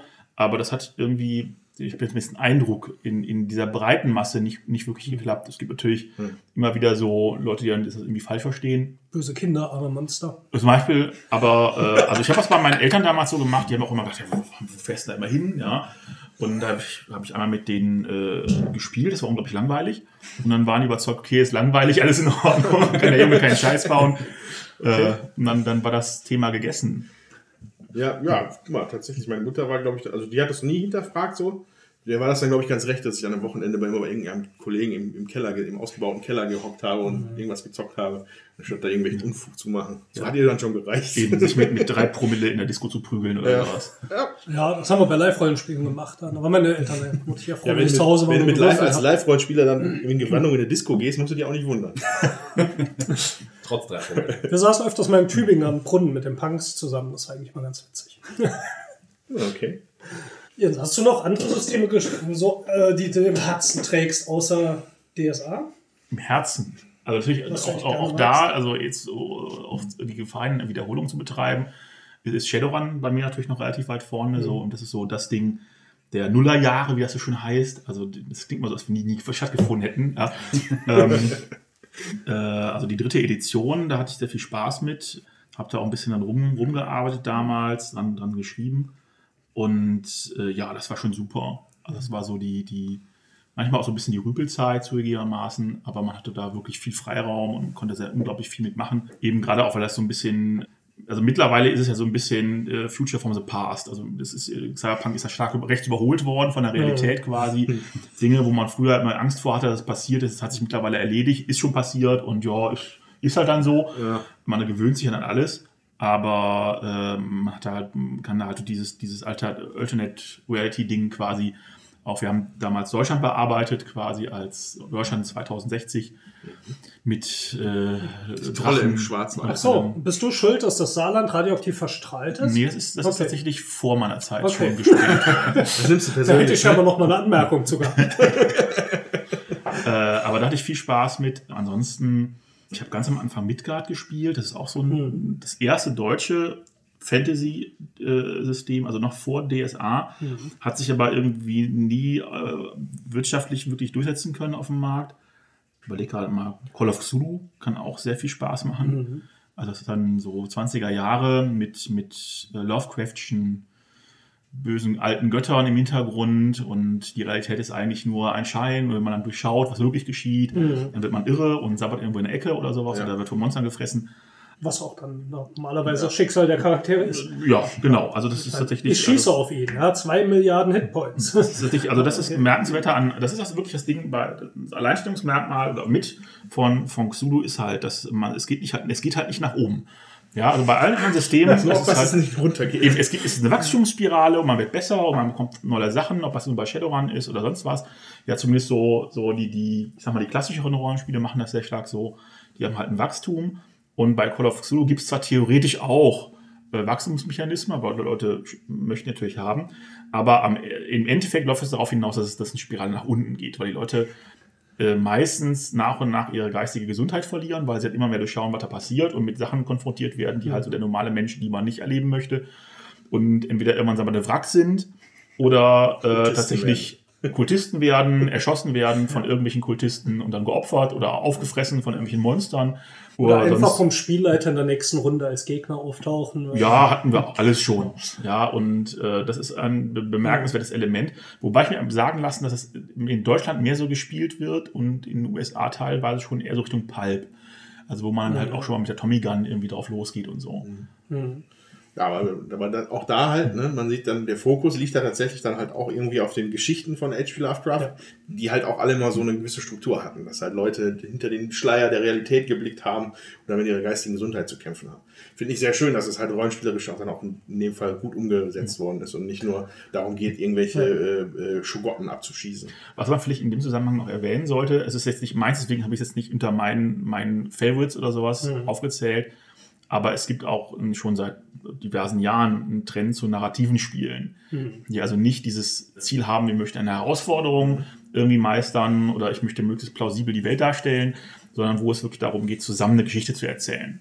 Das sind so Randbereiche, also ganz randständig ist sowas wie Fiasco, weiß ich, ob das vielleicht bekannt ist. Es ist ja, geht schon fast Richtung Brettspiel tatsächlich, wo man halt eben auch diesen Fokus vom Charakter so ein bisschen runternimmt und mehr so zusammen auch die Welt so ein bisschen darstellt. Also diese klare Trennung, Spielleiter macht die Welt und Charaktere äh, sind so die Werkzeuge des Spielers, um in der Welt zu agieren. Das wird so ein bisschen aufgeweicht und man kann dann selber als Spieler auch da reingreifen und sagen, ich fände es cool, wenn die Geschichte in die Richtung ginge oder ich würde gerne diese, diesen Plot irgendwie weiterspinnen oder sowas. Und das ist auch ein wichtiger Teil, gerade in etwas neuerer äh, Spiele. Also das ist eine andere, andere Form von Rollenspiel, wo man halt auch merkt, wie, wie, wie weitläufig das ist. Nicht von den Hintergründen her oder von den Möglichkeiten der, oder der Tiefe der Regeln, sondern auch der Ausrichtung, was man eigentlich da spielen will. Ähm, mit dem Internet hat sich das natürlich in diese Richtung auch sehr gut entwickelt. Ich weiß, dass ich, während ich Zivildienst gemacht habe, das ist noch nicht so super lange her, sechs Jahre oder so. Ähm, Süß. Ja, bin, glaube ich, der Jüngste hier am Tisch. Ähm, da habe ich in einem Forenrollenspiel mitgespielt. Das bedeutet, das ist halt letztendlich auch sowas wie Narratives. Man erzählt halt quasi immer mit so einem Post, was sein Charakter macht und dann wartet man darauf, dass die anderen Spieler, die mit in dem gleichen Forum sind, darauf reagieren. Okay. Das hatte keine wirklich festen Regeln, sondern das hat halt jeder so ein bisschen nach Gutdünken gemacht. Daran ist es letztendlich dann natürlich auch zugrunde gegangen, weil die eine Spielergruppe sich dann zusammengetan hatte und unbedingt irgendwelche okkulten Dinge lösen wollte und die andere Spielergruppe wollte halt eher quasi in diese narrative zwischenmenschliche Richtung gehen. Und das Ganze hat halt in einem Steampunk-Forum stattgefunden. Das heißt, es hat halt so ein Steampunk-Setting. Man war halt zusammen auf einem großen Zeppelin unterwegs Richtung Nordpol. Okay. Das hat auch, äh, das ist natürlich ein deutlich langsamerer Vorgang, weil man halt dann einen Post macht und dann antwortet abends vielleicht jemand da drauf und dann kann man selber wieder was schreiben. Aber man trifft sich halt dafür nicht, sondern man sitzt halt dann jeder an seinem Rechner und immer, wenn man Zeit hat, kann man da mit, mitmachen. Das finde ich auch eine sehr interessante Geschichte. Ja, wenn ich so in mein Regal gucke, also es gibt ein System, an dem mein Herz hängt, oder beziehungsweise auch eher die Welt, das ist Warhammer Fantasy Roleplay. Warhammer ist äh, erstmal grundsätzlich eine Parallelwelt zu Europa, die allerdings halt schon ein bisschen anders aufgebaut ist. Also der große Fluss in der Mitte ist nicht der Rhein, sondern es ist der Reik und der fließt auch nicht durch Köln, sondern durch Altdorf. Ähm, aber trotzdem ist so erkennbar, was in welcher Richtung ungefähr ist. Und es gibt auch nicht Kiew, sondern Kislev. Wusste ich gar nicht. Ja, Ja, das wäre, ich dachte, das wäre halt so völlig auseinander. Wenn man sich die Karte mal anschaut, dann das kommt ist schon schon- vieles bekannt. Ja, aber ich habe halt mehr mit 40k zu tun gehabt. Ja, es ist also, es gibt dann auch äh, Spanien und Frankreich, Mhm. das heißt dann Bretonien und Spanien habe ich gerade vergessen. Das Spanien. Interessante an dem System fand ich allerdings immer, erstens diese düstere Welt, also es war jetzt keine besonders freundliche Welt, sie war eher so das düstere Mittelalter. Es war auch regeltechnisch meistens so, dass du, egal welchen Level du hattest, wenn dir jemand einen Dolch in die Rippen gestoßen hast, warst du tot. Also es hatte eine gewisse Bedrohung. Es gab kein Klassensystem im Sinne von, ich bin der Magier oder ich bin der Dieb, sondern man hat einen Beruf gehabt. Okay. Und konnte dann auch äh, die Karriere wechseln. Das heißt, man war vielleicht Straßenwächter und ist irgendwann Söldner geworden und jeder Beruf hatte quasi so ein Profil, was man besser lernen konnte, wenn man es nicht schon konnte. Also wenn ich jetzt äh, hier Schwertkampf plus 20 beim Söldner lernen konnte, ich hatte aber schon mal irgendwo Schwertkampf plus 30 als Karriere als Militär gehabt, dann konnte ich da nicht mehr besser werden. Das war auch relativ beschränkt in dem, wie ich besser werden konnte. Was ich aber richtig grandios finde bei dem System, es hatte nicht diese offensichtliche Bedrohung von, da äh, sind die Orks, die mich angreifen und so. Es gab zwar hier im Osten auch die Chaoslande, wo fiese Viecher waren, die auch angegriffen haben.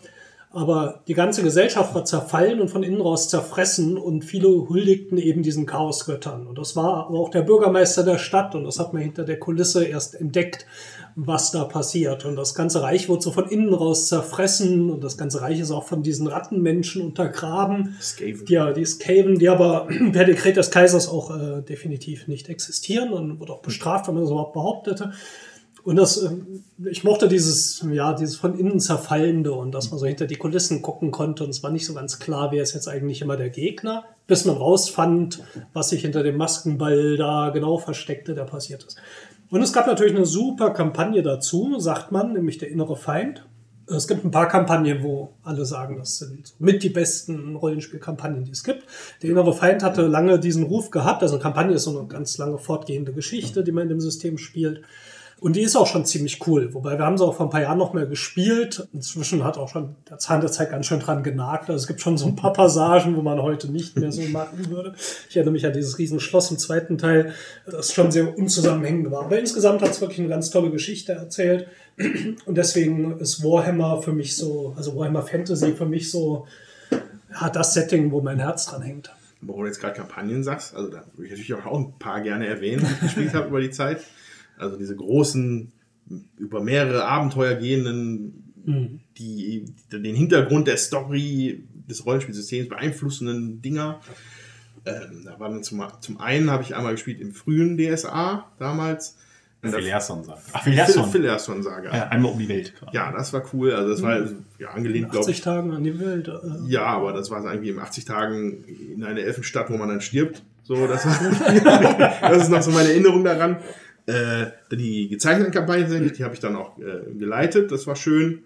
Von, also ging auch über ein Jahr dran gespielt. Oder, also, war schon cool. Mhm. Also dann gibt es ja über mehrere also apokalyptische Ereignisse fangen an, sich zusammenzubrauen in Aventurien und äh, die Helden geraten an sogenannte Zeichen, die dann halt so, so prophezeiten Helden machen, die das dann halt stoppen können. Ähm, dann in Shadowrun habe ich halt Harlequin gespielt. Das kennt, glaube ich, jeder, der Shadowrun spielt, kennt auch die Harlequin-Kampagne. Nee. Nicht? Okay, ich habe auch nicht so viel Shadowrun gespielt. Nee. Ja, und bei Vampire, das fand ich schön, finde ich so die Giovanni-Chroniken. Die hatten das Besondere, also es geht halt um einen Clan, einen der Vampir-Clans, die Giovannis. Ähm, die sind also von der Story her sind die noch nicht so alt wie der Rest. Der Rest ist halt tausende von Jahren alt. Die Giovannis sind halt von 1400. Guck mal, vor hm. sechs Jahren hätte ich das noch auswendig gewusst. Aber jetzt weiß ich es.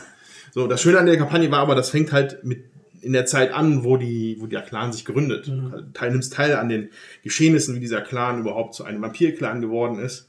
Und das geht dann halt von, ich glaube, 1444 war, glaube ich, der Anfang. Und dann gibt es noch ein Abenteuer in 1888. Dann gibt es eins nachher dann in den 90, 90er, 1920ern, glaube ich. Und dann nochmal am Ende nochmal eins. Also diese mhm. Geschichte von dem Clan, den du dann irgendwie miterlebst. Und mhm. das war sehr schön. Hat mir gut gefallen. Wollte ich nur erwähnen. Ja, und dann, äh, was du eben ansprachst, Jens, war natürlich jetzt diese, diese Änderung, die in den letzten zehn Jahren kamen, dass so dieses Aufweichen von Spielleiter und Spielern, das ist was, was mich sehr begeistert und was ich auch äh, total entspannend finde als Spielleiter, wenn ich mir nicht alles selbst ausdenken muss. Und wenn die Spieler halt auch einfach Einfluss auf die Welt haben.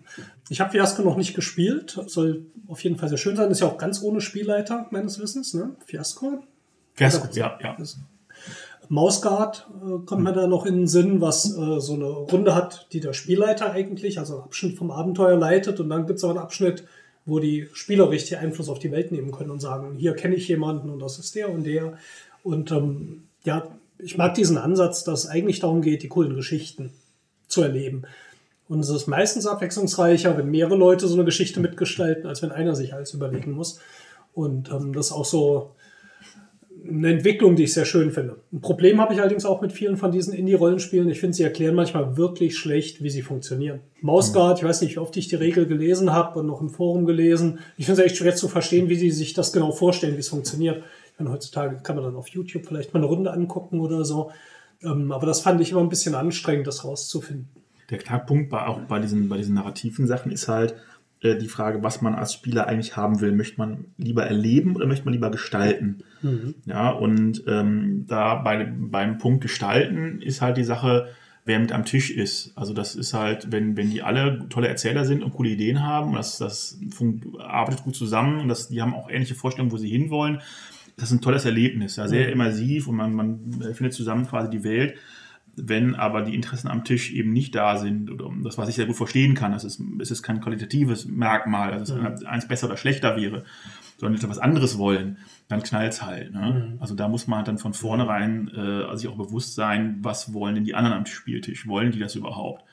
Weil Gestalten auch bedeutet, dass ich eben keine Herausforderung habe. Ja, weil wenn ich die Welt einfach umformen kann, dann ist der große Drache keine Herausforderung. Wenn ich definieren kann, ach, der ist eigentlich aus Pappmaché. Ja, oder die, die, die Höhle bricht zusammen oder sowas. Mhm. Und das ist halt nicht der Sinn der Sache. Und von daher muss man halt dann einfach gucken, ob man auch wirklich die Leute am Tisch hat, die das überhaupt wollen, mhm. die da Spaß dran haben. Wenn das ist, dann ist das cool. Ja, also wenn dann, deswegen ist es, ich bin da jetzt kein Fan von Mischung. Also ich bin da mhm. ein Fan von, wenn dann richtig, wenn dann eben Fiasko, wo halt wirklich nur erzählt wird und nur es nur darum geht, die Geschichte zu bauen und irgendeinen abstrusen Scheiß damit zu machen. Und wenn das so eine Mischform wird, finde ich das so ein bisschen grenzwertig. Und äh, dann ziehe ich es vor, mir lieber irgendwo eine gute Geschichte zu lesen oder einen Roman oder einen Film zu gucken, wo ich weiß, das hat halt auch, oder das, idealerweise ist es auch wirklich gut gemacht, als wenn das sowas so halbarschig wird quasi, wo dann irgendwie so, ja, hm, ich weiß jetzt nicht weiter, was passieren soll, äh, äh, Atombombe. Ja, das ist dann äh, nicht so geil.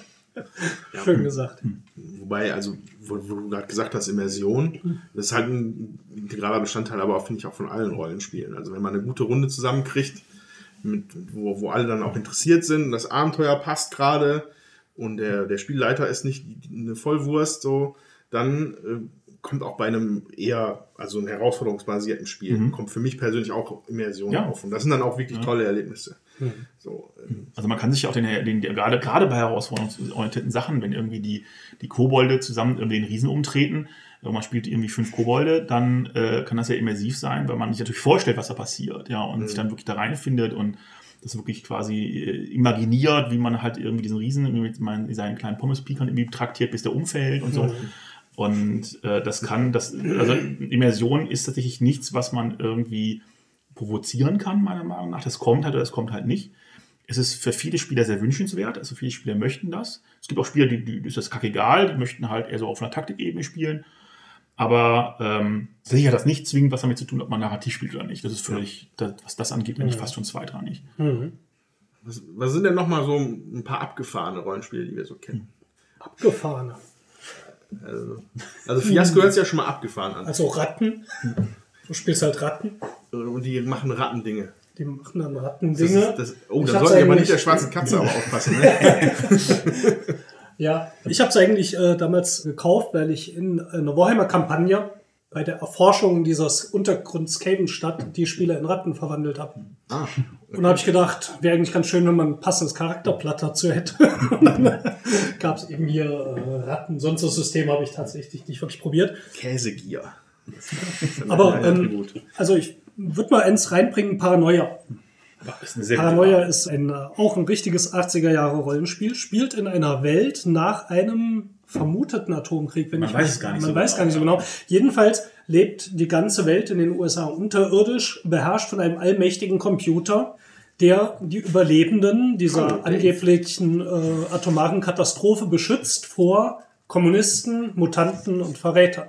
Und äh, dieser Computer sieht alles, das ist also wirklich so 1984-mäßig, äh, alles ist überwacht und damit die Bösewichte, die Kommunisten, die Mutanten ja, gejagt werden können, gibt es eben die Troubleshooter, das sind die Spieler. Die Spieler sind also auf der Jagd nach Kommunisten, Mutanten und Verrätern. Mit dem Problem, dass jeder einzelne Spieler ein Kommunist, ein Mutant oder ein Verräter ist. Und die Spieler eigentlich nur aufeinander lauern, dass sich irgendjemand verrät. Und das äh, ist total comicmäßig abgefahren. Es fängt meistens damit an, dass die Spieler erstmal irgendwelches Equipment vom Computer bekommen, das äh, sie ausprobieren sollen. Ganz beliebt, ich erinnere mich an eine Szene, war diese Waffe, die, also diese Pistole, die ist sprachgesteuert, die schießt, wenn man Feuer sagt, was beim ersten kleineren Brand für einen fehlgelösten Schuss äh, sorgte. der die Haare eines anderen äh, Mitspielers und Troubleshooters in Flammen steckte, was ein eindeutiges Zeichen einen Mutanten ist, was also seinen schnellen Tod bedeutete, weil alle anderen Spieler ihn dann zerschossen haben. Das ist übrigens auch Hochverrat, also alles in dem Spiel ist Verrat, was man tut, sonst werden die Spieler nicht so schnell Verräter. Auch Beschädigung von Computereigentum ist natürlich Verrat, was bei einer Waffe, die schießt, wenn jemand Feuer sagt, natürlich relativ schnell passiert. Und das System berücksichtigt das auch. Das heißt, man hat nicht einen Charakter, man hat einen Charakter und nochmal fünf weitere Klone, damit man nicht ständig einen neuen machen muss. Total witzig, total cooles Setting. Ähm, kann man auch wirklich spielen, aber es lebt natürlich, ich erinnere mich gar nicht mehr ans System, was da jetzt irgendwie, wie das, ist funktioniert eher- oder so. ja. Das ist zweitrangig. Ähm, aber es hat einfach Spaß gemacht, ja. Dann äh, gab es in dem einen Abenteuer so eine Art AT-ST-Walker wie bei äh, Star Wars.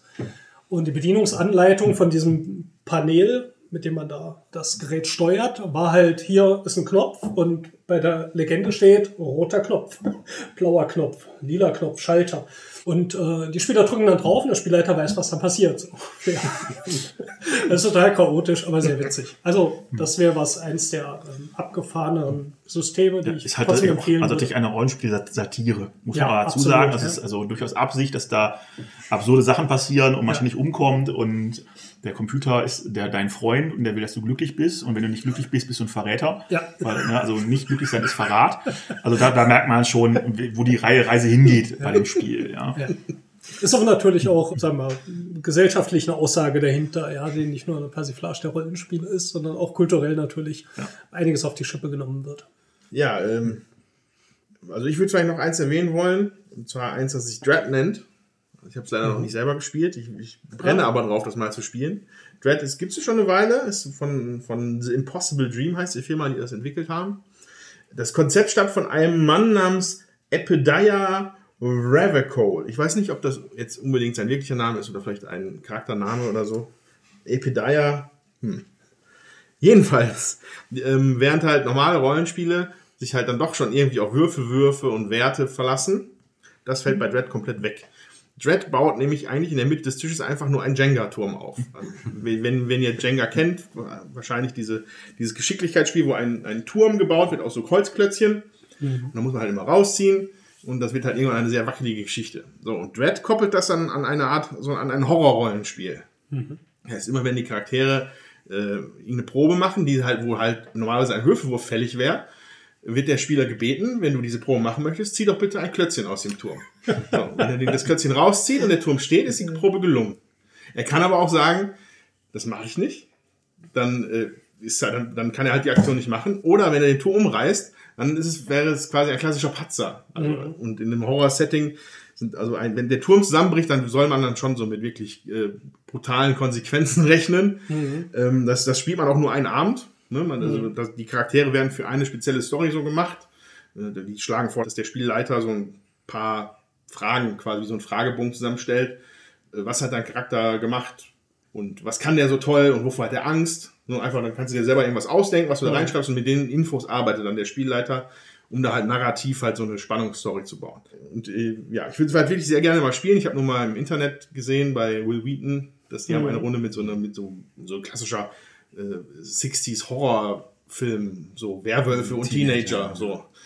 So, aber ich stelle mir das sehr, sehr, sehr lustig und spannend vor, wenn man dann da wirklich anfängt, körperlich zu schwitzen und zu zittern, weil man da irgendwelche Proben machen muss. Finde ich cool. Das finde ich ganz Sehr schön. gut. Ja. Genau, das wollte ich mal erwähnen. Haben wir noch mehr schräge Systeme? Also ich kann da zwar nicht viel zu erzählen, weil ich selber noch nicht gespielt habe, ehrlich gesagt, aber äh, PP&P ist ja auch eine Ja. relativ interessante Geschichte, wo man Plüschtiere spielt, die halt dann mit den Problemen eines Plüschtiers konfrontiert werden. Zahlreiche. Und man muss seinen eigenen Charakter zu der Spielrunde mitbringen, in Form eines Plüschtiers. Ja, aber irgendwie das funktioniert das, aber dass man sich das dann wünscht oder ich habe irgendwas die Proben. Nee, also das weiß ich jetzt nicht mehr. Ich weiß nur, dass äh, also die Tiere sind äh, halt auch tagsüber Plüschtiere und nachts werden sie halt lebendig. Aber systemmäßig, boah, Das ist, schon glaube lange ich, sehr- her. das ist, glaube ich, relativ oldschool. Ja. Me- Mechanisch. Also es hat da bestimmte ähm, Tricks dabei, weil sowas wie, Mhm. Leben, du hast einerseits Lebenspunkte, andererseits aber auch so Plüschpunkte, glaube ich, oder Mhm. Schildpunkte, ich bin mir halt nicht ganz sicher. Ich glaube, ich erinnere mich Und jetzt. deswegen muss man darauf achten, dass das Fell immer schön sauber ist, weil wenn man nicht mehr hübsch zum Knuddeln ist, dann ist das halt schlecht. Man darf aber nicht so oft gewaschen werden, weil sonst äh, waschmittelabhängig wirst. Ist auch schlecht. Und also es ist auch schon sehr witzig gemacht. Die, die Regeln sind so ein bisschen lala, die sind jetzt nicht so optimal, aber ich habe mir sagen lassen, dass die, äh, dass der damalige Autor, äh, das ist der ah, Ralf Sandfuchs, glaube ich, jetzt neu startet nochmal mit, frag mich nicht, wie das heißt, Bernomicon, glaube ich. Ähm, die die Nummer nochmal noch mal ins Rennen bringt. Das wird wohl irgendwie narrativ, eh- eher so ein Narrativ werden, aber ich, bin- ich habe da noch nicht reingeschaut. Ich glaube, das Beispiel, was ich jetzt gerade mache mit diesen Wünschen ist, also ich habe selber nicht gespielt, ich habe es nur mal erzählt bekommen vor Jahren, aber dass da irgendwie, du kannst, wenn du sagen möchtest, du möchtest fliegen mit deinem Charakter und da hast, man muss so eine, irgendwie eine Klugheitsprobe machen, weil eigentlich ist dir ja klar, dass du nicht fliegen kannst. Wenn du die aber scheiterst, dann fliegt der Charakter. Irgendwie sowas habe ich so. gehört. Ja, das kann sogar sein, ja. Also irgendwas komisches. Mir jetzt nichts, aber ich habe es auch nur einmal so an der Hand gehabt, also ich habe es nicht wirklich gespielt. Kann auch alles Quatsch sein. Die Gefährlich Wi- ist halt. Ja, die Whiz Boys bei, bei Warhammer 40k können das. Okay. Ja, die können, also das sind Orks, das sind die Techniker der Orks quasi und äh, bei denen funktioniert Technik dann, wenn sie glauben, dass sie funktioniert. Das heißt, egal was sie da zusammenschrauben, wenn sie glauben, das wäre der Todesstrahl, dann ist es halt ein Todesstrahl. Auch wenn der aus einem alten Socke und einem Papprohr besteht. Cool. Finde ich gut. Techboys sind das, glaube ich. Ist egal. Irgend, Tech- Tech ich habe Boys ich hab den Namen habe ich gerade nicht auf dem Schirm. Deshalb malen die ihre Fahrzeuge auch rot an, weil rot ist schneller. Rot macht schneller, grün macht stärker. Äh, Ich weiß nicht, Ich ob andere Farben was machen. Ich weiß nur, rot ist schneller. Ja, rot macht schneller, ja. Weil sie glauben, dass es schneller macht. Und das bringt dann wirklich auch Vorteile dadurch dann. Aber das ist halt, äh, 40k ist sowieso sehr wirre und hat sehr wirre Ideen, sehr lustige Ideen teilweise und teilweise aber auch einen sehr, sehr schmutzig bösen Hintergrund. Also noch schlimmer als Fantasy, glaube ich, Warhammer Frontier Mhm. Fantasy. Ähm, ist halt eigentlich ursprünglich ein Tabletop. Also ist es auch immer noch, hauptsächlich. Und Tabletop ist halt dazu ausgelegt, dass jede Fraktion einen guten Grund hat, die andere Fraktion zu verhauen, egal wo sie gerade ist und wer es gerade ist. Und auch die Unterfraktionen der jeweiligen Fraktion hassen sich gegenseitig, damit man halt immer die Möglichkeit hat, seine gerade, was ich, grün angemalten Orks mit den rot angemalten äh, Space Space, Marines. Marines zu verhauen, aber Blood blau, irgendwann kommen die blauen Space Marines zu verhauen, die roten Space Marines und man hat immer eine Kombinationsmöglichkeit und man hat immer eine Erklärung, Es gibt immer Gründe für Krieg. Ja, Ja, also ich würde da jetzt, also mit dem Blick auf deinen, auf deinen Rollenspielschrank, finde ich schon noch dann zu erwähnen, also Star Wars Rollenspiel, das habe ich auch mal eine Zeit lang gespielt. Es gibt halt für sehr, sehr viele Lizenzen wurden halt dann irgendwann mal irgendwelche Rollenspiele umgesetzt. Star Trek, Mit- Firefly. mit, äh, Also teilweise, glaube ich, erfolgreicher, manchmal weniger. Star Wars wiederum fand ich eigentlich, glaube ich, ganz nett, als ich das damals gespielt habe. Aber Ich mag gleich auch das System von Warhammer, vor allem jetzt die dritte Edition, ganz witzig finde. Es gibt jetzt auch ein neues Star Wars Rollenspiel, was eben das nochmal so ein bisschen verbessert. Also das Third Edition Warhammer hat auch durchaus ein paar Probleme. Ähm, ja, und das ist bei dem Star Wars jetzt wieder so ein bisschen zurückgefahren. Also muss man sagen, erstmal bei Star Wars hat man äh, so einen Würfelpool. Das heißt, wenn man eine Probe macht, ist die nicht unbedingt nur einfach, habe ich sie geschafft oder nicht, sondern passiert was Schlechtes, passiert was Gutes, unterstützt so ein bisschen das Storytelling. Und aber diese tausende von Karten, die bei Warhammer 3rd Edition dann irgendwann den Tisch zumüllen, das haben sie wieder ein bisschen mehr ins Regelbuch verlagert. Ähm, ja, das äh, bin ich eigentlich auch mal gespannt. Würde ich gerne mal spielen. Ich warte im Moment noch auf die deutsche Edition und denke, dafür würde ich auch meine Töchter mal begeistern können, die von Star Wars ganz angetan sind. Also ich dachte, ich dachte immer, die schon raus. Die Ähm, ja, diese Rebellionsgeschichte gibt's noch nicht. Es gibt das Ah, ähm, Zeitalter der Rebellion, kommt jetzt, soll jetzt schon lange raus sein, kommt jetzt, glaube ich, im Juni. Das ist auch von Ulysses, ne? Machen die das? Die Übersetzung? Das weiß ich nicht. Ich glaube ja. Ich bin mir gerade nicht, ich, ich habe Überblick das Ja. auch nicht mehr alles. Dafür gibt es einfach zu viel. Aber das Star Wars, was du jetzt meinst, ist hier West End Games. Mhm. Das war eigentlich auch ganz witzig, ja. Das ist ein W6-Ding, ne? Ja. Auch einmal gespielt. Lang ist her. Ähm, dann würde ich doch mal sagen, wir haben jetzt für heute, wir werden jetzt ja gleich hier mal Rollen spielen und ihr werdet nachher das zumindest in Auszügen auch hören können. Haben wir uns ein System rausgesucht und das nennt sich Dungeon Slayers. Und der Titel, der sagt schon alles, es ist ähm, jetzt nicht das ausgefeilteste System auf dem Markt. Es hat aber ein paar Vorteile. Erstens, es hat sehr einfache Regeln, erinnert mich auch so ein bisschen an das allererste Schwarze Auge, einfach nur so von der Komplexität der Regeln her. Und es ist frei erhältlich im Internet. Das heißt, wenn ihr auf dungeonslayers.net, glaube ich, geht oder einfach mal nach Einfach Dungeon googeln, Slayers googelt, könnt ihr die Regeln dort umsonst auch runterladen. Und da dachten wir, das wäre eigentlich ganz schön, weil wenn wir jetzt spielen, habt ihr erstens, glaube ich, relativ schnell verstanden, wie die Regeln funktionieren. Das werden wir euch bei den Endblendungen auch so ein bisschen erklären. Und zweitens, wenn ihr wirklich Bock habt, mal so ein Rollenspiel auszuprobieren, ist das zumindest mal ein ganz guter Startpunkt, um zu sehen, habe ich da generell Spaß dran oder nicht. Ist jetzt vielleicht kein System, wo ich sagen würde, wird er die nächsten vier Jahre eine Kampagne drin spielen wollen, wobei es auch eine Kampagnenwelt gibt, die auch ja, funktioniert erstmal, aber es ist alles schon sehr Standard-Fantasy-mäßig gemacht. Ja, das Dungeon Slayers werden wir jetzt gleich mal benutzen, um uns in ein ziemlich improvisiertes Abenteuer zu stürzen, das ich mir gestern Abend neben dem Anschauen des allerersten dieser dürftigen Dungeons and Dragons Films äh, überlegt hatte. Den gibt es bei Amazon. Ich muss viermal anfangen, aber die Story, es lag gar nicht daran, gemacht. dass ich es nicht, äh, dass ich nicht mehr mit dem Abenteuer beschäftigt war. Es war schwer zu verstehen. Naja, und ähm, das werden wir jetzt gleich mal machen. Hey, Slayer-Punkte benutzen. Yay! Slayer-Punkte. Sehr Metal. Ja, finde ich auch.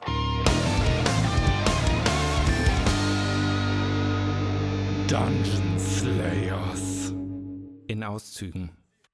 unter, den, unter den Krügen findet ihr tatsächlich einen Zettel, äh, während die Frau sich zur Tür begibt und das Gasthaus wieder verlässt. Wer, wer kann von euch denn lesen? Äh, Ja, ich kann nicht lesen. Nee, wie war das ab, ab 8 oder so? Äh, ab 6 Geist. 6 Geist, ah ja, nee, genau. Ich kann, ich kann, kann das lesen. Du kannst, du musst. Okay. so. Es steht eigentlich kurz und schmerzlos drauf, ist das Brot nicht, heute Nacht zur Schmiede. Habe ich das Brot schon gegessen? Ja. Habe ich das? Ich habe wahrscheinlich sein Brot nicht gegessen. Toll. Das ist eine doppelte Dosis. Ja. Ist die Technik, sich das, das, den Finger in den Hals zu stecken, bekannt in diesen Landstrichen? Ich schaffe das. Eine alte Kunst. Die eine alte Kunst. Ich würde mal im Geist und Verstand mal eine Probe machen. DSA gibt es jetzt das ein Talent an. Eine 20. Oh, das ist ja. Das ist ja ein richtiger Patzer, würde ich mal sagen. Soll ich dir einfach mal heftig, heftig in den Bauch schlagen? Vielleicht hilft es Ein auch. Kindheitstrauma nicht mehr. Während du darüber nachdenkst, ob äh, Kotzen eine sinnvolle Option wäre, stellst du fest, dass du ganz gedankenlos weiter an dem Brot knabberst. Der Homer, der Homer des Abends. Ähm, dann macht mal jeder eine Schleichprobe. Das ist Agilität und Bewegung. Der Elf hat Heimlichkeit plus zwei. Ich habe nur eins. Schleichst für uns alle mit. Ja, Eins. ich bin ein. Du schulterst die beiden und äh, beenden Und ich habe eine 20 gewürfelt. Ich habe eine 18 gewürfelt. Also, wir sind nicht. Also, hört fängt man nicht. tierisch an zu niesen. Ich stolper über ein, ein Megafon. Es gibt eine laute Rückkopplung. Scheiße, und das ist genau vor dem Mundstück von dem Megafon. Und Ja, toll. Mein Vater, der Schmied. Ich bin eigentlich nur ihm hier zur Hand gegangen. Er hatte einen Verdacht gehabt. Vor zwei Monaten wurde hier die, die Mühle verkauft okay. an einen neuen Besitzer und ich glaube, er hat es irgendwie in Verbindung gebracht. Er nennt sich Arkon Velar. Er ist definitiv eigentlich kein, kein Müller. Und da hat er auch jemanden dann eingestellt, der eigentlich die Müllerarbeiten für ihn übernimmt. Und ähm, mein Vater hatte irgendwie ein schlechtes Gefühl bei ihm. Und es hat ihn bestärkt, dass diese, diese Krankheit hier jetzt auftauchte und um sich griff. Nun, es gibt natürlich sehr viele wissenschaftliche äh, äh, Ansätze, mit denen man natürlich auch so Gifte und so in ein Dorf einbringen kann. Das kann natürlich sein. Auf den Gedanken sind wir auch schon gekommen, beziehungsweise mein Vater. Die ganze Geschichte schien ihm komisch. Der bisherige Müller war relativ überstürzt hier weggegangen. Vermutlich hat er einen guten Preis bekommen. Eigentlich war er noch dabei, hier das Mühlrad zu, neu zu installieren und noch einen neuen Lagerraum einzubauen. Das ist natürlich nicht zu verantworten, dass hier ein Schwarzmagier vielleicht einen Unfug treibt. Hm. Nicht Stinkt. nur das. Wenn ihr auf den Friedhof geht, werdet ihr bemerken, dass äh, auch die frischen Gräber wieder geöffnet sind. Seit wann? Dun, dun, dun, dun. Das ist alles sehr besorgniserregend. Das noch Wo ist nochmal der Weg nach Zendo? Wir äh, machen uns direkt wieder auf den Weg. Tschüss. Wir, holen, genau, wir gehen Hilfe holen. Wo ist denn nicht das Bach? Ja, dann äh, Direkt auf den Weg. bleibt hier. Wir erledigen das. Und wenn ich sage, wir erledigen das, meine ich natürlich, die beiden erledigen das. Und ich muss ja wirklich bezahlen, weil die macht sie jetzt freiwillig. Und an, Hel an Heldenmut appelliert. Naja, vielleicht gibt es auch was Wertvolles zu holen. Vielleicht. Äh. Die Mühle ist so ein bisschen zweigeteilt. Also es gibt hier das Mühlrad, das an einem Turm angebracht ist und davor nochmal so ein extra Hausgebäude, hm, das daran anschließt. Du bist, äh, oder wirst hier am gebildetsten, können eigentlich Ja, wir einen, einen Geist und Verstand, eine Probe. Wir alle? Jetzt eh Äh, 20. ja, darf jeder probieren. Zwölf. Meine katzenartigen Reflexe haben nicht geholfen. Ja, das sieht er nicht. Leider sind wir alle, alle nicht sehen. Eine 3. Ja, ja, der Eine der drei, das Intelligente ist, von ja, uns. meine Güte. Darf ich mal deinen Würfel sehen? Ja, ich kann nur 23er. Dreier. Und zweimal 20. 20er. Nicht verkehrt. Also du hast dich ja hier in deinem äh, magischen Studium mit allen möglichen Sachen beschäftigt. Und dir fällt auf, dass die Architektur des äh, Turmes eindeutig anders ist als die des angeschlossenen Hauses. Und das, der Turm scheint dir doch deutlich älter zu sein. Das ist aus Glas. Also einschlagen, macht aber Lärm. Haben wir nicht irgendwas Dummes, Dünnes dabei? Ich meine, abgesehen von dem. Also, abgesehen vom Elfen, genau. äh, Ich probiere das einfach mal. Ich meine, wer es nicht klappen kann, das ja nicht. Ich popel so ein bisschen an diesem Schloss rum. Also mit dem Pfeil und was auch immer. Ich so, Lange so, Fingernägel. was ich so finde. Vielleicht noch irgendwo ein Nagel rum oder. Äste. Ein Nagel. Das, ähm, du, du findest einen Nagel. Der siehst du da Tatsächlich. ja. Meine Güte. Am Hier. Gerade du dich schon, kommt der Nagel angesprungen. Ja, ja. Machen wir minus zwei. Na, eins. Na, eins. Wenn man nur einen Hammer hat, alle, aus, alle Probleme aus wie Nägel. Ja. Wenn Also als du mit dem Nagel in die Nähe des Schlosses kommst, was weiß ich, du denkst, wow. Das war leicht. Also der, also der Turm ist in das Haus integriert. Genau. Oder das, das Ja. Haus ist um den Turm herum gebaut worden oder so quasi. Ja, so halb. Also wenn hier der, der Turm ist, gibt's Ja. hier einen Durchgang und hier ist so das Haus, das Ja, ja, überschneidet sich so ein Teil. Ja. Ich setze mich auf diesen schwarzen Sack drauf, weil der kleiner ist als die anderen. Das ist ja bequem. Und guck mir das alles mal so an. Und da, da fällt dir, glaube ich, auf. Oh, ja! es ist kein Kissen. Ja. Sitzt, sitzt sich irgendwie unschön, ja. Ja, und dann wird dir schon bewusst, es ist ungewöhnlich schwarzer Mehlsack. Klein. Ich weiß, das ist ja ein anderer Sack. Nägel, das wird vom. Ja, das ist vom aber eher so weich, ist eigentlich so, Ach so. So, so Schon bequem. Äh, das schmiegt sich so an die Arschbacken an, wenn man Oh. sich bewegt. Mit Das ist eigentlich. Memory Foam. Ihr beiden seht einen äh, sich seltsam bewegenden Elfen. In so einem Sack verdaut wird.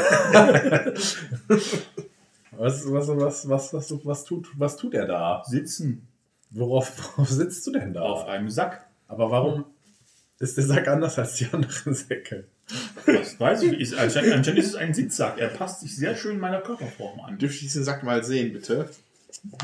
Ich werfe mal einen Blick rein. Ja, ähm, Also der Sack ist sind- schwarz. An sich. ja, der- der ja Stoff der, so. der, der Stoff ist schwarz. Okay, ja, alles klar. Ja. Sehr, sehr geil. Drin, Sehr ähm, geil, schwarzmagische. drin sind, sieht aus wie so kleine Kügelchen. Bist nicht sicher, ob das Getreide sein könnte oder so. Auf jeden Fall ist es so schwarz meliert. Sieht irgendwie komisch aus. Hast du noch nicht gesehen. Da. Also ihr Ja, könnt äh, ich alle mal eine Probe auf Geist und Verstand machen. Minus 8, ob ihr das kennt. Da bin ich bei minus eins. Bin ich Du im kannst immer noch eine 1 würfeln. Ja, stimmt. Ah ja, okay, ja, das stimmt. Ne. Ich bin froh, dass das Mal nicht habe. Zwei. Na klar. Er ist einfach äh, Der Was ist dein geil. Wert? Geist und Verstand? Mein Mein 12, 12. minus 8. Bist du mit der 2? Vier bin ich Ja, dann drunter. bist du drunter. Wow. Meine Güte, das. Geld in deine Bildung war gut investiert. Ja. Haben deine Eltern gut Du bezahlt? hast tatsächlich mal durch Zufall einen ganz anderen Zusammenhang von einem, sagen wir, einem, einem Getreide aus dem Süden, in- aus diesen Wüstenstaaten da unten, gehört, der, dem man zumindest magische Fähigkeiten nachsagt oder so verstärkende magische Fähigkeiten oder vielleicht konnte man das irgendwie auch eher bezaubern. Du weißt nicht mehr genau, aber das könnte das sein. Das, das klang irgendwie ähnlich. Also dieses Schwarzmedierte kommt dir irgendwie bekannt vor. Dieses Korn erinnert mich an eine Getreideart, die fernab von unseren Landen hier im Süden wächst. Aha. Och. Hat interessante magische und alchemistische Eigenschaften, wenn ich mich recht erinnere. Man könnte ein Kopfkissen daraus machen, glaube ich. Ich würde mir gerne vielleicht so ein kleines Beutelchen irgendwie so abfüllen oder so einfach mal mitnehmen. Wir wollen keinen Ärger. Wir haben, haben nicht vor, hier in euer Dorfgefüge einzudringen. Das ist völliger Schwachsinn. Hört, hört! Ich wollte In der Tat, ja. eindringen. Ich, äh, wir, wir, äh, Aber er, ich meine- direkt mit seinem Messer. Wenn die, das Problem ist halt, den, die zu fragen, was macht ihr hier, ist halt völliger Schwachsinn, weil was machen wir hier so? Das ist halt irgendwie so, ja. Hat, seid ihr der Müller? Seid der Familie Müller? Genau. Wer von euch ist Arcor Wähler? Okay, was hast du zuerst gesagt? Wir wollen hier nicht in euer. Ja, genau, wir wollen keinen Ärger und äh, ja. Und in einer monotonen Stimme antwortet der äh, mit dem Dolch. Dafür ist es zu spät. Ihr seid ja schon eingedrungen. Boah, ja. Oh, Bam. Wir haben slayende Würfel, oder? ja. Oh, oh Gott. Das heißt, du Bam! würfelst erstmal das ist, wie viel ist dein Das ist jetzt einmal 10. Das ist einmal eine 10 und Das jetzt ist noch mal eine Probe ja. machen. Und dann ist es dann jetzt eine 14. Nee, eine 6. Ja, dann vier. Sech- Mein 10er Wert, ich habe eine 6 gewürfelt. Das heißt, ich habe 4 Punkte über. Nein. Nein, Nicht aber Würfel. sechs Nee. Schaden. Nein, sechs. Moment, erstmal, wenn du, du hast ja eins gewürfelt. Das heißt, der maximale Wert ist erstmal Zehn, schon ja, mal der zehn. Schaden, der ist 10. Dann machst du eine neue Probe und der Wert des Erfolgs dieser Probe zählt genauso. Das heißt, was Also hast du 16. gewürfelt? Eine 6. Dann hast du jetzt 16 Und ein Slayer-Punkt. und einen Slayer-Punkt. Den hast du jetzt gewonnen. Yay! Die bleiben Die jetzt für den, die Slayer-Punkte bleiben für den Kampf. Man, genau, Ja, nur in die kann diesem man Kampf benutzen. Ach so. Kann Ähm, jetzt kann sich der Dorfbewohner allerdings noch hier versuchen zu verteidigen. Ne? Das geht ja auch bei ihm.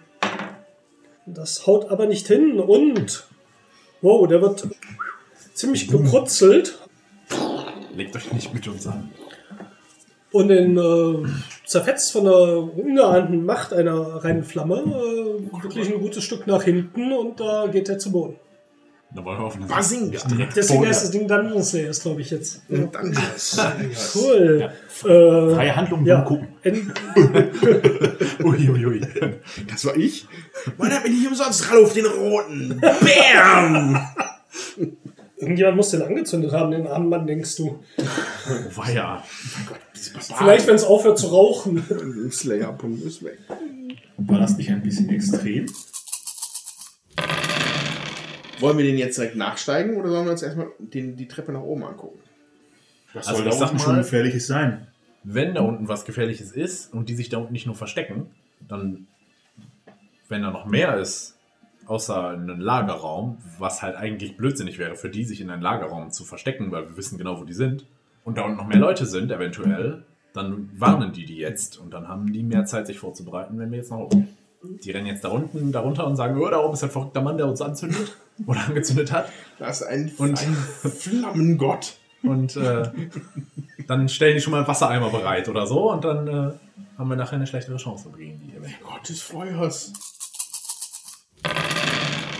Ihr seht auch hier, dass, äh, als ihr in diesen runden Keller des Turms, sage ich mal, kommt, dass das definitiv neu geöffnet ist. Also die Wände oben hatten äh, eindeutig einen andere, anderen Bewuchs als hier unten.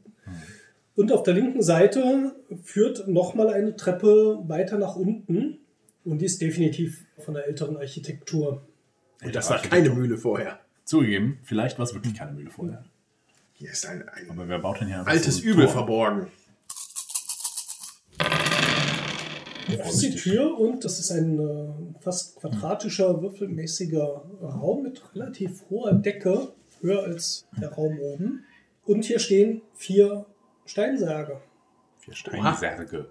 Okay. Auch die sehen schon ein bisschen mh, älter aus. Auf dem Boden sind relativ seltsame Symbole und Schriftzeichen eingeritzt und eingraviert. Und äh, du hast das Gefühl, dass du dich auf jeden Fall gerade in einen deutlich älteren Teil dieses ganzen Gebäudes begeben hast. Ja. Hm. Tja, was tun? Ich meine, weiter geradeaus geht's Haben weiter. die Skelette noch so Schmuck oder so? Das muss ich eigentlich fragen. Ringe. das ist halt der Zwergenkrieger, der immer wieder Ah ja, ja, durchschillert bei mir. Also es gibt da noch Waffen, mit denen sie begraben worden sind oder hier mich, ja. geparkt worden sind. Kettensägen. Tatsächlich trägt einer von denen noch einen Ring. Oh. Ein Ring. Ist er. Dam, Der padam, gepackt. dam. Seiner Völlig überraschend. Der, der, der hat dich gepackt, ja. Verbrenne. Okay, diese Skelette leben. Was? Aber du hast so klar, dass dass seine Hand um deine Hand sitzt. Also dann machen wir erstmal vielleicht mal so eine Kraftprobe gegeneinander. Oh, das wird bestimmt super ausgehen für mich. Der so kräftig. Wobei der ist ein Skelett, der hat noch nicht mal. Muskeln eigentlich. Also. Guter Punkt. Der hat aber Magie. so, die ihn voll-. Voll unrealistisch. Dann würfel ich auch mit Magie. Moment. Also machen wir Das auf äh, unplausibel. Körper und Stärke. Hm. Was hat er? Ich bin, 19. ich bin mal so 14 Punkte drüber. Oh, das ist nicht so gut. Das ist meine zwei ja gar nicht so schlecht. Der zieht ihm mit sich. zieht dich rein. Kuscheln. Und dann geht der Sarg zu über dir. Also ihr wird relativ schnell klar, dass das mit dem Zielen und einem Feuerstrahl jetzt nichts werden wird. Also dein Arm äh, wird festgehalten, während.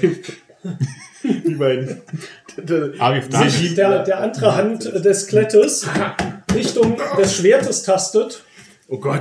und danach greift, das mit ihm da in diesem Sarg liegt. Dann ist Elbario dran.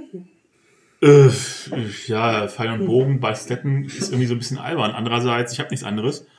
Kann ich dem in- irgendwie, ja, es ist, das ist mal so eine Aussage, aber es gibt nichts anderes, worauf ich schießen könnte, außer der Rübe von dem. Von daher, weil so, so ein Knochenarm ist echt schwer zu treffen. Kann, geht das? Ist es irgendwie erschwert um eine Million oder so? Ich würde sagen, du kannst das machen. Die Gefahr ist, dass er, der da drüber gebeugt ist, wenn der Pfeil irgendwie ungünstig abspringt, ich würde mal sagen, einfach wenn du daneben schießt, du nochmal eine Probe machst, ob du ihn vielleicht aus Versehen damit triffst. Das sind ist Risiken, das die ich bereit bin einzugehen. Überrascht mich jetzt nicht ganz. Ja, ja, ja. Ja, ich schieße drauf. Piu. Ich habe eine 8. Bam. Das trifft ja. Sehr gut. Äh, Ja, genau, 8 halt. So. Ja, und das Skelett hat gar keinen so harten Dickschädel und dein Pfeil zerschmettert also durchaus den Teil seines Schädels. Und du hast das Gefühl, wenn das Skelett Augen hätte, würde es dich jetzt erstaunt und vorwurfsvoll angucken. Das war so nicht Aber geplant. das war so nicht geplant. Raluf, Ja. mal, was machst du da? Ja, ich, ich will mich versuchen, mal waffenlos da irgendwie zur Wehr zu setzen, mich da leer, leer frei zu rupfen oder dem vor, vor den Schädel zu hauen. Ja, dann würde ich äh, sagen, wir machen auf jeden Fall nochmal so einen Stärke-Vergleich, ne? Das wird bestimmt toll. Körper und Stärke. Ich habe eine 8. Ich habe auch eine 8. Aber, Oh, Tja, aber ich habe nur eine Körperkraft von 5. das ist schlecht. tja dann. äh, Dann zieht dich das Skelett ruhig nochmal ein Stückchen näher und. Der will nur kuscheln. Ah, nee, ist ja doch, dann sind die Skelette ja auch dran. Ähm, Zungenkuss gibt's nicht. Das ist der Einzige, was er hat. Oh nein! Und das letzte, was du siehst, ist ein Schwertknauf, der sich in Richtung deiner Nase bewegt. Ui. Crack. Nase gebrochen. Oh, und der trifft richtig fett. Dann, Du hast die Möglichkeit, und das wäre jetzt auch eine, eine gute Wahl, noch auf Verteidigung zu würfeln. Das ist das Schild, Ja. was von den 14 Punkten Schaden abgezogen wird. Ja, das wird jetzt, das wird jetzt richtig, richtig gut, weil da habe ich mich auch einen Wert von 5. das heißt, du kannst sowieso höchstens fünf abwehren. Ja, aber der würfelt jetzt in 20 um das. Dann 14. Volle, 14. volle Pulle. Das hätte gereicht, wenn du einen Wert entsprechend gehabt hättest. Das heißt, du verlierst 14 Lebenspunkte. Nehme ich was noch. glaub ich, auf einen Auf einen. Oh, Also ihr hört ein schmerzhaft krachendes Krack. Geräusch, als sich ein Schwertknauf Hm. ja, durch seine Nase doch Richtung Schädel bohrt und er blutüberströmt zusammensackt und nach hinten kippt. Immer noch der rote. Ja, er ist ja, steht ihm auch, muss man sagen. Okay. Also er kann es tragen. Ja, das ist blöd. Nein, ich habe eine 19 gewürfelt. Ich also, darf, darf nicht. Ich bin mich der totale Luschenelf anstatt das Schießen angeht. Vorhin hast du getroffen, immerhin. Ja, dann äh, hau ich jetzt. Da habe ich ihn traurig mal- gemacht. Hau ich auch einfach nochmal normal drauf. Auf den liegenden. Ha! Eins! Eine 1, es gibt schon mal auf jeden Fall einen. Slayer-Punkt. Ja, und ich darf Du nochmal musst mal gucken, ob es auf der Slayer-Liste was gegen gebrochene Nasen gibt. Das kostet auf jeden Fall alles. Also du, du kannst Alles, zwei cool von seinen ist. Schadenspunkten ignorieren. Das kannst du auch Zwei ich von seinen. Ich guck da nicht hin. Genau. ey. Ich ignoriere seine Schadenspunkte. Oh nee, ich kann Blut nicht sehen. so gemeint war. Oh, ich kann Blut Nee, nicht ich behalte den sehen. erstmal, weil ich weiß ja nicht, was passiert. Raluf, ich nehme an, nah. du möchtest einfach auf dem Boden liegen bleiben und vor dich hinbluten? Oder hast Ich würde du ich würd auch vielleicht noch ein bisschen stöhnen. Ja, vielleicht kannst du dich auch noch ein bisschen hektisch des Effekts wegen so nach hinten weg, äh, vielleicht zum nächsten Skelett oder so. Da auch ein Ring? Als Wechsel des Drehbuchs.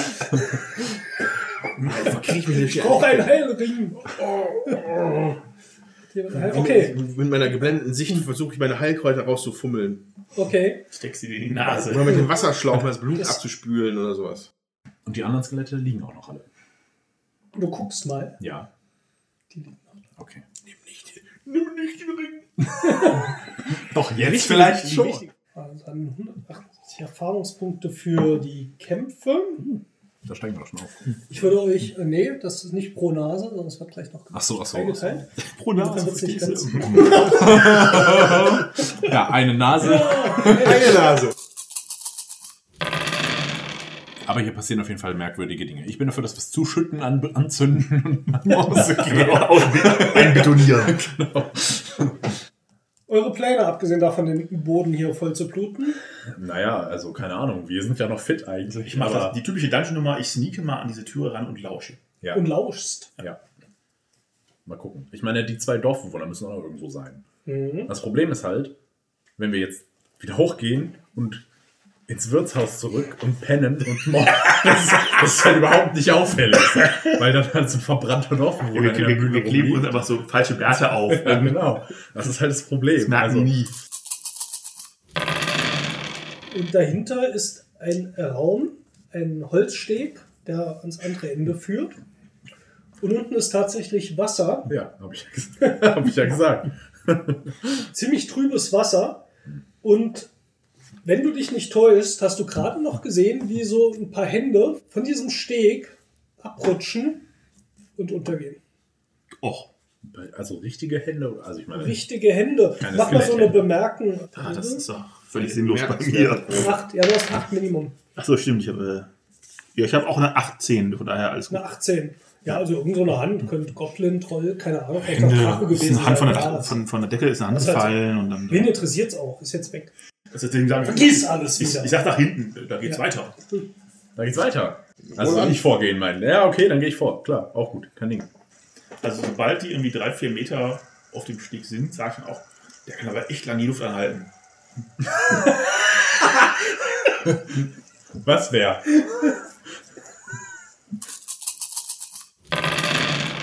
Ich schieß auf den hier unseren Zauberfuzzi, der hat auf mich geschossen, die Sau. Was glaubt er nicht, wer der ist? Ich habe mir Aber getan. er, ist, er denkt, er ist der Obermotz hier. Ich habe ihm zwei Pfeile geschenkt und so denkt er mir das. Meine Güte. Und ein weiterer Pfeil trifft ihn im rechten Auge. Im zweiten man Leicht durchbohrt. Sinkt er tatsächlich schon zu Boden. Das ist eine Muschi. Hass ich. Drei, drei glückliche Pfeile. Und in seinen Aufzeichnungen findet ihr erstens an Akenveas Aufzeichnungen einen Hinweis auf einen alten Magierturm, den er gesucht hat, der inzwischen hier halt zur Mühle ausgebaut wurde. Es begab sich da mit einem netten Zufall, dass der aktuelle Müller dort beim Ausbau auch schon gemerkt hat, dass es da unten weitergeht, was ihm eher einschüchterte und auch dadurch verlocken ließ, zu verkaufen, als er das Angebot bekam.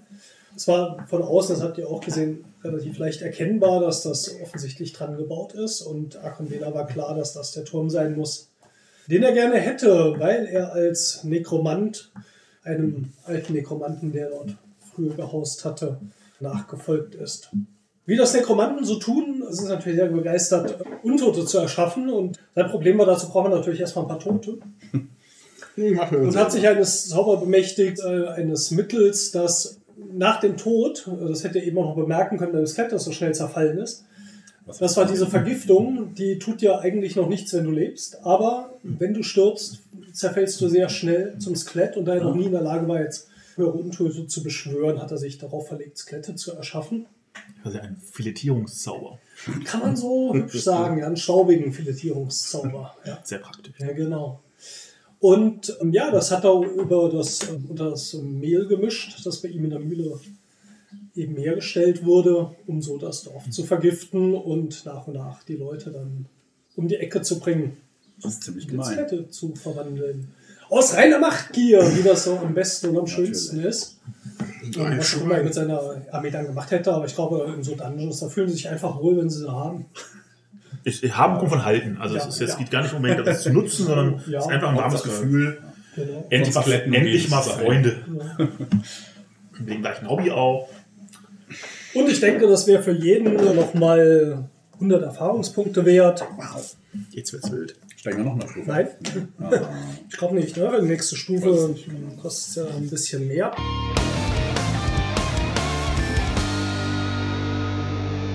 Dungeon Slayers. Ende. Wie gesagt, das Dungeon war hier das Grabmal der dunklen Fürsten, ähm, das es zum Download gibt. Es gibt immer so ein Seiten-Dungeon oder zwei Seiten. Wenn es mal lang ist, vier Seiten. Das ist so der Umfang, den sie bei Dungeon Slayers so haben. Also vier Seiten ist dann schon die Kampagne, glaube ich. Und ähm, da sind wir jetzt aber tatsächlich nicht allzu weit gekommen. Das geht doch noch mal ein ganzes Stück weiter. Aber ich dachte, es wäre eigentlich nicht verkehrt, äh, für euch als selber Ausarbeiter das einfach mal so zu übernehmen.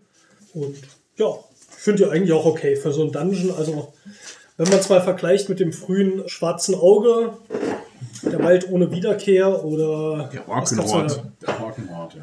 Ja, war es auch so ein frühes? Ich weiß gar nicht Auf aus dem Fall, schwarzen. Keiler SR2 war jetzt, glaube ich, auch so Also ungefähr. Ich glaube, hat's- Kelche. Geht auch so in die Richtung. Ja. Also so, So eine, ganz klassischer Dungeon Crawler. eben so eine Echsenpyramide irgendwie, das ist also auch sehr Dungeon-mäßig. Mhm. Das ist halt sehr oldschool. Ne? Ja, dann würde ich jetzt mal sagen, wie findet ihr jetzt das System auch äh, jetzt haben wir im Hinblick mal speziell für Leute, die noch keine Rollenspiele gemacht haben, was jetzt mal für heute unsere Zielgruppe so ein bisschen ist und wo, was vermisst ihr, wo ihr sagen würdet, gut, da hat ein anderes System da vielleicht doch noch mal seine Nase vorne. Das ist eine Daseinsberechtigung. Tja, ich denke, dass es für Leute, die wirklich noch gar keinen Kontakt mit Rollenspielen haben, ein relativ gutes Einsteigersystem ist, weil es halt wirklich nicht so viele super komplizierte Proben gibt. Es gibt nur drei Grundeigenschaften und sechs äh, Eigenschaften. Die haben einen anderen Namen, aber und dadurch, dadurch hat man halt jetzt keine, nicht viel Rechnerei und so weiter. Trotzdem hat das, wenn man glaube ich will, kann man da relativ äh, tief einsteigen mit Talenten und mit Kampfrunden, mit verschiedenen Kämpfertypen und so weiter. Ja, also ich, ich glaube auch, dass halt später, wenn man dann mit Stufe 10 ist und sich die Heldenklassen noch dazu nimmt, dass dann, und du hast ja auch, ich nehme an, dass du regel, in regelmäßigen Abständen da auch halt die Talente dazu kaufen kannst, Genau.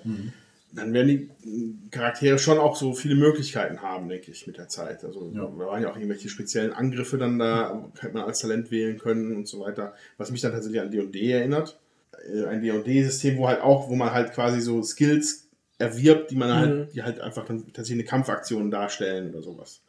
Und äh, ja, die Würfelwürfe sind auch äh, relativ komprimiert und zusammengefasst. Ähm, da, da muss man erstmal, muss man sich erstmal dran gewöhnen, dass wenn man mit einem W20 würfelt, man unter seinen äh, kombinierten Wert würfeln muss, aber je näher man dran ist, desto besser ist es. Ja. Weil, weil der Wurf dann direkt auch den Schaden oder den Grad des Erfolges direkt angibt, ohne dass das noch irgendwie großartig differenziert wird. Mhm. Ja, das ist etwas, was ich halt, was, was hier halt gut ist für Einsteiger, was mich, mich persönlich aber dann, das, was mir halt dann noch ein bisschen fehlt. So, also äh, irgendwelche Kompendien bei DSA oder Shadowrun zu wälzen nach irgendwelchen Waffen, die dann spezielle Würfel benutzen, um Schaden zu machen, um das Ganze nochmal so ein bisschen auszudifferenzieren. Das gefällt mir ganz gut. So, aber das ist hier jetzt dann relativ einfach gehalten, sag ich mal. Ja, ich glaube auch. Wir sind ja tatsächlich jetzt dadurch, dass wir durch diesen ein, also das war jetzt ein, ein Abenteuer letztendlich, sind schon zwei Stufen aufgestiegen. Ähm, das geht natürlich dann langsamer wahrscheinlich, je höher man steigt, gehe ich mal aus. Ja, wobei die Monster natürlich dann größer werden und mehr Ja, XP geben, natürlich. das kann ich jetzt gar nicht so. Also es könnte halt, wenn man das, wenn man das wirklich mit nach jedem Monster gibt's XP und so weiter spielt. Was ich zumindest früher nicht so gemacht habe. Wir haben halt immer nach jedem Abend XP verteilt und Das dann hätten wir heute eigentlich auch gemacht, aber wir haben gesagt, damit wir diesen Stufenaufstieg Ja, okay, hier im ja, Podcast klar. reinkriegen, unterbrechen wir zwischendurch und Ja. verteilen, sonst würde ich das auch nach Aber man kann ja Abenteuer theoretisch dann auch nach einem Abenteuer auf zwei Stufen aufsteigen, wenn man genug Erfahrungspunkte Genau, ja. hat. Dadurch steigt man ja dann auch relativ Mhm. schnell nach zwei, drei, vier Abenden ist man dann schon auf einer ordentlichen Stufe, wo auch mit Talenten eine ordentliche taktische Möglichkeit dann eventuell möglich ist in den Kämpfen. Ja, schön fand ich, äh, dass das Spiel halt die slayen Würfel benutzt. Das heißt, eine, eine, eine, eine Immer-Siegprobe, ein sehr guter Wurf. Dann darf man direkt nochmal würfeln und es addiert sich alles zusammen. Ich glaube, das ist ein Konzept, was im Englischen als Exploding Dice irgendwie bekannt ist. Und äh, das finde ich halt, das fand ich halt lustig. Und diese Implementation von Slayer-Punkten, das gewinnt halt schon durch den Namen. Wir haben uns da ein bisschen vertan am Anfang, aber ja. jedenfalls kann man, kriegt man halt jedes Mal. Also wir haben es durchgängig falsch gespielt bis fast gegen Ende. Um's Aber man muss auch sagen, wir haben ja jetzt die Regel schon so kennengelernt, wie sie eigentlich ist, weil sie ist ja eine optionale Regel. Das heißt, sie ist eigentlich nicht dabei. Das heißt, das Kampfsystem, wie wir es jetzt über große Teile, glaube ich, gespielt haben, ist so, wie es laut Design erstmal ohne die optionale Regel ist. Und die Slayer-Punkte, würdest du jetzt sicher auch gleich sagen, das tut dem Spiel, glaube ich, schon gut. Vor allem, wenn man es dann richtig spielt, es hat dann für mich da jetzt schon Ja. Längen gehabt. Ne? Ja, also zum, einfach auch, weil das dann schon äh, so Sachen simuliert, wie ich gerade gesagt habe, dass du halt später zusätzliche Ta äh, Talente dazu lernst, mit denen du andere Aktionen im Kampf machen kannst. Du kannst zum Beispiel hier, mit, wenn du drei Slayer-Punkte ausgibst, kann, geht der Gegner halt zu Boden, wenn du ihm Schaden verursachst. So. Das, Also das wäre halt normalerweise noch so eine eigene Ability normalerweise für den Charakter, dass du halt irgendwie den umwerfen kannst. Das kannst du dann hier aber quasi schon über diese Slayer-Punkte regeln. Du musst halt da ein bisschen für sparen, hast dafür aber auch dann schon einen schönen Effekt. Oder dass du halt äh, auch hier Zauber wechseln und sowas, das ist ja auch, auch für die Magier dann ganz sinnvoll, wenn du halt im Kampf Äh, müsstest du eine ganze, eine ganze Runde dafür aufwenden, wenn du den Zauber wechselst und damit kann mit den Slayer-Punkten machst du es dann halt einfach so. Direkt und benutzt den Zauber, ne? Ja. Ja, also hier steht noch eine Probe, aber wenn man mal annimmt, dass, dass die klappt, ne, dann. Ja. Also das finde ich schön, diese Slayer-Punkte. Und wie gesagt, allein das, es macht mir Spaß, Slayer-Punkt zu sagen. Und sie sind ja auch, wenn man die Box kauft, wenn man es nicht hier nur runterlädt, dann sind sogar die Slayer-Punkte hier zum, so also als Papp-Counter dabei. Die kann man auch wirklich hier verteilen. Was man natürlich ganz nett gemacht Slayern. ist, ja. Kann man mit Slayern. Ja, ich finde es für, für, für Einsteiger äh, äh, interessant, einfach wie gesagt, weil Mechanik ist relativ einfach. Ich finde diese, diese Mechanik, dass man Schaden direkt im Kampf, wenn den Angriffswürfel quasi mit einrechnet, eigentlich auch ganz, ganz äh, schnieke. Das produziert natürlich bestimmte Probleme, wenn man halt sagt, eigentlich möchte ich mehr, dass die Waffe eine Relevanz hat, sie verliert halt sehr stark an Relevanz, aber das ist halt dem einfachen System geschuldet, das ist so erstmal nichts Schlimmes. Es macht dann für, für Einsteiger Sinn, wenn man tatsächlich dieses Dungeon Call machen will. Ja. Ja. also es hat eine, eine sehr spezifische Art Rollenspiel zu spielen. Es ist halt sehr auf dieses, dieses, dieses Kampf-Dungeon Call-Ding ausge, ausgebaut. Hat halt auch klare Belohnungsmechanismen. Ne? Man wird halt besser und bekommt Goodies und kann tolle Sachen mitmachen und bekommt auch neue taktische Optionen dadurch. Weswegen wir am Anfang halt auch so ein bisschen, ist halt Attacke, Parade, Attacke, Parade, Attacke, Parade so ungefähr. Äh, aber wenn man, wenn man höhere Stufen erreicht und dann mehr Möglichkeiten hat durch über die Talente, glaube ich, oder vermute ich zumindest, ich weiß es halt nicht, aber ich vermute, dass es dann auch mehr Optionen gibt, die ich nutzen kann, um das ein bisschen, äh, weil sonst wird es halt sehr träge, ist reines Glücksspiel irgendwann noch, dass man da wirklich sich gegenseitig runterwürfelt. Wenn man als Einsteiger eher, also einem eher so gemeinsam, gemeinsames Erzählen liegt oder sowas, ist das vielleicht nicht unbedingt die allerbeste Wahl. Aber als, als, wenn man es eher aus dem, sag mal, sag mal, wenn man aus dem Brettspielbereich kommt und sagt, ich möchte auch ein bisschen was mit so einem brettspieligen Gefühl ein bisschen dabei, ist das, glaube ich, eine gute Wahl. Also auf eins von diesen äh, Oldschool-Systemen, das ist Dungeon Slayer nicht alleine, aber es ist schon, da es kostenlos ist, ist es kein Fehler, da mal reinzuschauen. Ja, ich bin so ein bisschen zwiegespalten. Ich mag erstmal den grundsätzlichen Ansatz, ein einfaches System, da kann man relativ viel mitmachen, äh, da kann man durchaus auch Storytelling mitmachen. Da finde ich allerdings ist dann die Varianz mit den Kampfwürfeln mir zu krass. Also ich glaube, du gehst wirklich schnell hops. Das heißt, es wäre relativ schwierig. Und es gibt ja auch ein Kampagnensystem dafür, also hier die Welt Kaera und so, das schon nahelegt, du spielst vielleicht mal ein bisschen länger. Ich glaube, mit ein, ein zwei Pechwürfeln bist du ja relativ schnell aus dem Spiel. Und das schreckt mich ein bisschen ab vom Kampfsystem, das über eine Kampagne zu machen. Ich würde es ja, wie gesagt, gerne mal mit meinen Mädels hier spielen und vielleicht auch mehrere Abenteuer hintereinander. Ich glaube, dann würde ich zumindest mal gucken, ob es ein paar Hausregeln gibt, die das ein bisschen entschärft. Weil gerade, ähm, dass ich wirklich mal sage, ich gehe vielleicht mal besser gepanzert in einen Kampf, äh, habe vielleicht auch einen Abzug beim Kämpfen, dafür überlebe ich aber auch länger.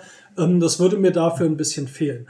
Und da bin ich ganz bei dir, Jens, wenn du jetzt hier in den Dungeon gehst und dich rumklopst, funktioniert es, glaube ich, echt gut. Vor allem, wenn man mit den optionalen Regeln, mit den Slayer-Punkten spielt und die dann auch noch richtig benutzt, was wir, wie gesagt, jetzt ja nicht gemacht haben, ähm, dann habe ich das Gefühl, dass ich damit, glaube ich, echt spannende Kämpfe und die halt auch so ein bisschen actionorientiert und filmmäßig sind, ganz gut abbilden lassen. Und das zeigt sich ja auch, wir haben ja hier den Anfang von so einem vorgefertigten Dungeon, das es zum Download gibt, gespielt. Das, die sind eigentlich so halt auf diesem Niveau auch echt schön gemacht. Also da gibt's Fallen, da gibt's Rätsel, da gibt's Monster, die man plättet.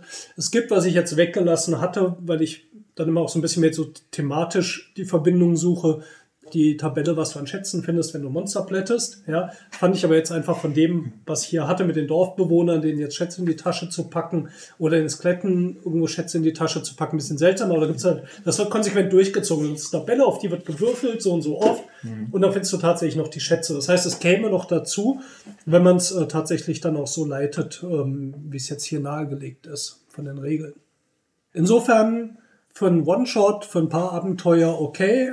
Wenn man länger damit spielen will, würde ich es, glaube ich, so hausregelmäßig ein bisschen anpassen. Aber ich glaube, einen Aufwand würde ich fast machen, wenn ich ein einfaches System haben will. Und gerade jetzt mit hier mit den Kindern spielen will oder mit Leuten, die ja noch nicht so die Erfahrung haben, wäre es mir vielleicht den Aufwand wert, bevor ich ihnen ein komplexeres System was erzählen würde. Wenn ich jetzt ihnen kommen würde mit Warhammer oder auch Schwarzes Auge oder AD&D, ah, das ist gleich so ein so ein Wust an Sachen, ja. Da hast natürlich langfristig vermutlich mehr Spaß mit. Aber dafür, für das, was es ist, fand ich es durchaus gut. Ohne die optionale Regel mit den Kämpfen sind die Kämpfe halt dann auch wirklich teilweise zäh und zack, plötzlich ist dann dieser Riesenschaden da. Das finde ich einfach ein bisschen unschön. Das finde ich klappt bei den anderen Proben einfach besser. Ähm, tatsächlich ist es halt immer die Frage, ist es einfacher, auf das einfache System dann per Hand aufzusatteln, zu sagen, okay, wir lernen uns da quasi an, dadurch, dass wir einfach dann selber das System weiter ausbauen, oder man nimmt ein etwas aufwendigeres System und baut das erstmal runter und äh, setzt dann quasi nach und nach dann die einzelnen Subsysteme, die man vielleicht ausgelassen hat bisher, wenn man sie haben will und sagt, ja klar, ich hätte gerne Talente und ich hätte gerne irgendwie da mehr Detail und da mehr Detail, dass man die so sukzessive so nach hochfährt quasi, dann hat man die halt da. Da ist halt, das hat das weiß Vor- und Nachteile. Ja, also das, das selber bauen hat halt den Vorteil, dass man wirklich dann maßgeschneidert das bekommt, was man sich selber ausgedacht hat, was natürlich auch schon ein kreativer Prozess ist, während ide hoffen, zumindest idealerweise, wenn man halt ein komplexeres System quasi es so nach und nach hochfährt, äh, dass das Ding auch wirklich funktioniert. Also zumindest wenn es professionell vernünftig gemacht wurde.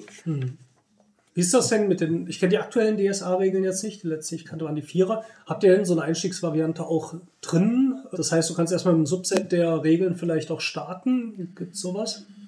Ähm, das Grundregelwerk ist so gebaut, dass also erstmal sind die, die, fünf, also die, die fünfte Edition zumindest meinem Dafürhalten nach deutlich einfacher als die Vierer, einfach weil die sehr gestreamlined ist.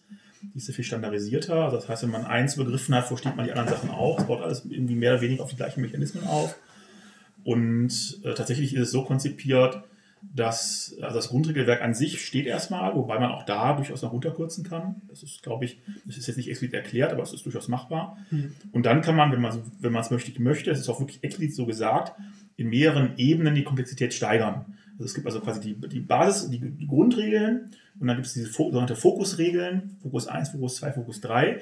Und dann kann man sowas machen, wie was ich, die, die Standardregel, wenn ich irgendwo jagen will, ist, und ich will was zu essen im Wald quasi finden, dann macht man Tierkunde und bekommt dann x Nahrungseinheiten daraus. Was auch immer das, das Schnecken sind oder ein Karnickel, was auch immer, das ist immer, wird nicht erklärt.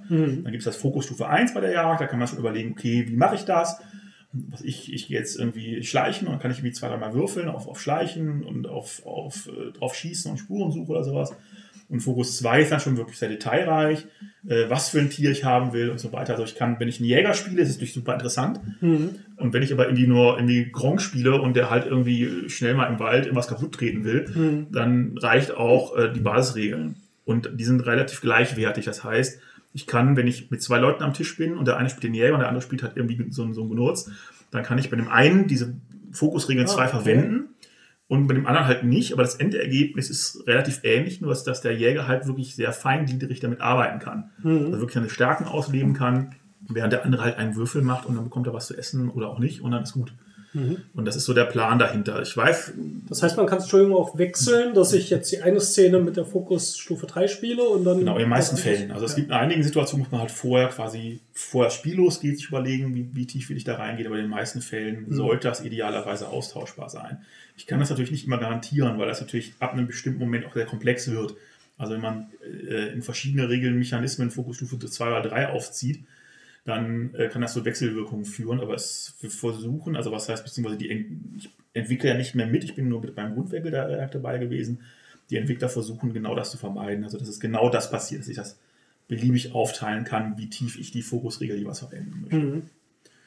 Und das ist, kommt auch den Leuten entgegen. Also ich meine, es gibt nun mal, oder sagen wir mal so, im, im, im Fandom von, von DSA gibt es durchaus Spieler, die das sehr gerne wollen, die wirklich sehr feingliedrige Regeln haben wollen und, und alles sehr, sehr fein aussimulieren und so weiter. Und es gibt halt Leute, die einfach nur daddeln wollen, die halt, was heißt nur, das ist ja nichts Negatives, äh, die einfach spielen wollen und dass das auch gerne sch- schnell von der Hand geht.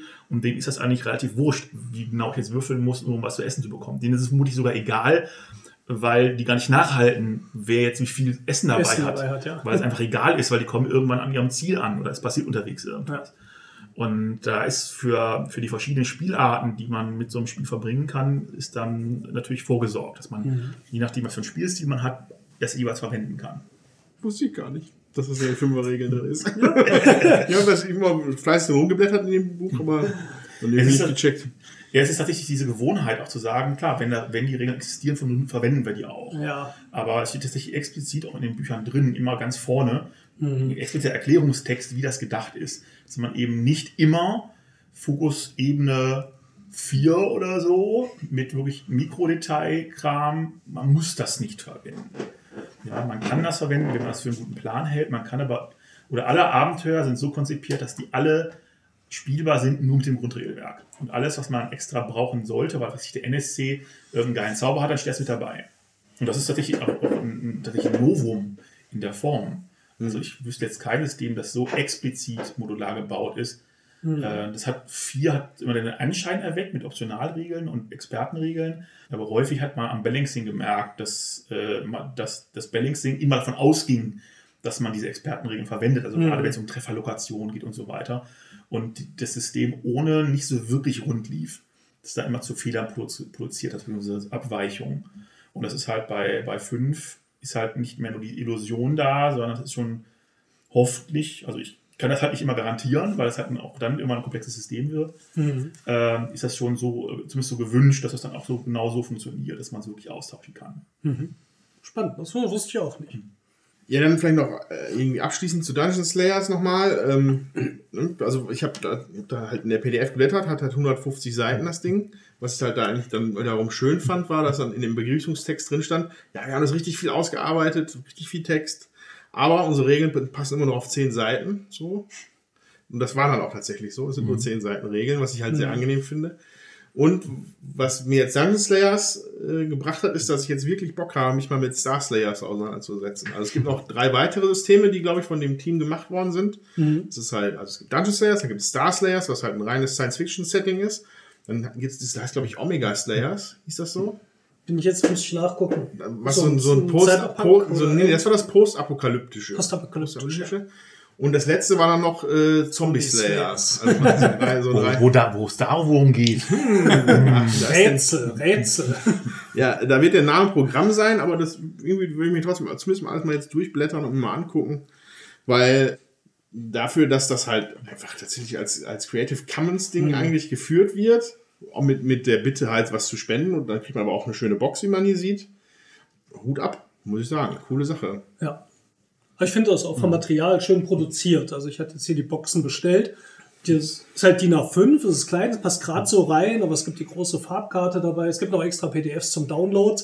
Was ganz witzig ist, noch mit so einem ähm, Passwortsystem wie früher bei Computerspielen. Das heißt, um runterzuladen, musst du das letzte Wort auf Seite 27 kombiniert mit Echt? dem Waffenwert von Geil. irgendwas als Login nehmen und so. Und dann Nimm das noch- Coderad. Ja, total witzig. Ähm, Ich kann dir auch mal die anderen Boxen zeigen.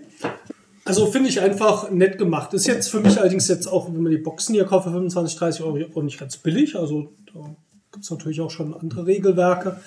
Aber ich finde es einfach hochwertig gemacht. Fühlt sich so ganz schön an. Und es hat einfach so einen gewissen Charme. Und ähm, mir schlägt halt so ein bisschen das Herz hoch, wenn ich es immer so sehe. Es erinnert mich trotzdem total an das schwarze Auge in der Erstausgabe, wie ich es 84 kennengelernt habe. Selbst dieses Würfelduell mit Attacke Parade bei Schwarze Auge, äh, was ich auch manchmal echt lange hinziehen konnte, also hat es vielleicht auch dann einen Negativpunkt von dem damaligen Schwarze Auge übernommen. ähm, wobei mit den Slayer-Punkten, wie gesagt, klappt das was besser. Aber auch so insgesamt, auch wie die Welt aufgebaut ist, auch mit äh, der Schwarzen Auge-Welt, bin ich immer sofort warm geworden, weil das war so, du fühlst dich so vertraut. Ich finde, das macht Aventurien auch so schön. Ja, da da ist jetzt nichts dabei, was sehr schräge Fantasy wäre oder sowas. Das ist einfach immer was, wo man einsortieren kann. Und ich glaube, da haben sie sich schon auch bei Dungeon Slayers irgendwo dran orientiert für ihre Welt Kaera. Dann gibt es im Süden die Wüsten und dann sind dann die Mumien-Lords da unten. Also ich kenne mich jetzt nicht so gut mit dem System aus. Ich habe nur einmal so reingeschaut, aber auch die Namen, da gibt's Frostmar, das ist natürlich im Norden, da ist es kalt, da weiß jeder, was kommt. so, das ähm, hat für mich ganz viel Parallelen vom Spielgefühl zum schwarzen Auge. Jetzt gar nicht mal vom System her, da war schwarze Auge sehr viel anders. Aber das spricht mich einfach an. Also bin ich auch irgendwie oldschool, finde ich einfach ganz schön. Ja. Eine schöne Sache. Gut, dann würde ich sagen, erstmal vielen herzlichen Dank für unseren Besuch, dass ihr da wart. Ja, Hat äh, riesig Spaß gemacht, auch mal hier richtige Nerd-Games machen zu können. Nächste, nee, der nächsten Ausgabe wird geschimpft. Was habt ihr da gemacht? Grüße, Jutta. Alles gut. Und äh, ich hoffe, dass ihr Brettspiel-Fans draußen auch was damit anfangen konntet. Ob ihr jetzt Rollenspiele schon kanntet oder nicht, wissen wir natürlich nicht. Wir haben ja gesagt, ein großer Prozentsatz wird vielleicht zumindest wissen, was es ist. Ein kleinerer Prozentsatz, die gespielt haben. Und vielleicht hat es mal einen ganz schönen Einblick gegeben, wie das eigentlich generell funktioniert. Für manche mag es was sein, für manche nicht. Ich hatte schon beide Leute am Tisch sitzen gehabt bei Rollenspielen. Äh, schon ein bisschen was sehr anderes als so, so ein reines Brettspiel. Wir hatten ja auch ähm, in einem der vorigen Podcasts über Spieledefinitionen gesprochen. Da ging es ja eigentlich um die Exit Games, ob äh, Rätsel Rätselspiele ein sind. Rätselspiele sind. Und da gab es ja hier bei den Rules of Play so diese Aussage, unsere Spieldefinition und Rätsel sind aber auch Spiele. Und da steht ja auf der nächsten Seite, und Rollenspiele sind auch Spiele, obwohl es nach ihrer Spieldefinition ja gar nicht äh, so ganz passt. Äh, zum Beispiel sagen, dieses Übertragen von einer Session in die nächste, ja, also das Spiel ist nicht so abgeschlossen und so, ist ja schon wieder was Spezielles, hat aber auch einen riesen Reiz. Ähm, man merkt das ja auch, es ist schon immer Freude da, wenn man auflevelt, selbst wenn ihr wisst, dass diese Charaktere vielleicht von euch gar nicht weitergespielt werden, als vorhin 100 Erfahrungspunkte da waren und man sagt, ha, ich darf mir was aussuchen, ist einfach auch immer ein sehr schönes äh, Belohnungssystem und einfach auch ein Kern von dem Rollenspiel, dass man seinen Charakter Kinder in einem. Süßigkeitengeschäft. So. Ja, ich war eigentlich dabei, mich zu bedanken. Jetzt bin ich wieder ins Schwafeln abgeraten, aber es soll ab und zu mal vorgekommen sein. Ja, dann, also dann bleibt da noch zu sagen, äh, schaut euch mal die, die Weltenweber an. Und Ja. guckt euch auf jeden Fall mal die schwarze Katze an. Weil das hört sich ja wirklich sehr lustig an. Wann kommt die raus? Äh, ja, schauen wir mal. Ne? Okay. Das ist äh, so ein Videospiel. When it's done. Ja. Schön, Ja. wir warten auf jeden Fall drauf und das werde ich mir auch gerne Ja, angucken. also Tiere grob, grob geplant ist irgendwie Ende des Jahres sollte da schon irgendwas laufen, aber es ist halt immer, es ist mein Privatding neben der Arbeit her. Also das heißt, es wird halt nicht in dem Maße professionell hochgezogen, rein von der Arbeitszeit her, wie wir es normalerweise machen würden. Und dadurch äh, ist es halt immer so ein bisschen unberechenbar. Ein umfangreiches Interview mit Jens Ulrich veröffentlichen wir nochmal getrennt. Er hat sich nochmal sehr ausführlich Zeit genommen, um mit uns über die Entwicklung vom schwarzen Auge zu sprechen, auch wie das vom Game Design her funktioniert. Hat nochmal viel mehr über die schwarze Katze erzählt. Wir haben noch über alles mögliche andere gequatscht. Schaut mal in unseren Kanal, hier auch auf iTunes. Dort findet ihr das Interview mit anderthalb Stunden Länge nochmal getrennt. Ja, dann danke fürs Zuhören. Äh, ne, wie immer, falls ihr uns bei iTunes oder so abonniert habt, dann hinterlasst doch bitte mal ein Review, ein paar Sternchen, am liebsten fünf. Das wird uns sehr helfen in unserer Sichtbarkeit. Und ihr könnt uns auch gerne bei Facebook besuchen. Jetzt muss ich das alles sagen, weil die anderen Ja, Mädels und nicht auch da sind. Twitter und äh, Genau, immer äh, share, Instagram, like and subscribe YouTube. und all sowas. in allen sozialen Medien. Nein, nicht wirklich. Aber was uns wirklich am meisten hilft, iTunes, super, wenn ihr uns gerne hört, lasst das doch mal zurück. In diesem Sinne, wir freuen uns aufs nächste Mal. Vielen Dank nochmal an alle, die hier waren und ja, lasst es euch gut gehen. Bis bald. Tschüss. Tschüss. Ciao, ciao.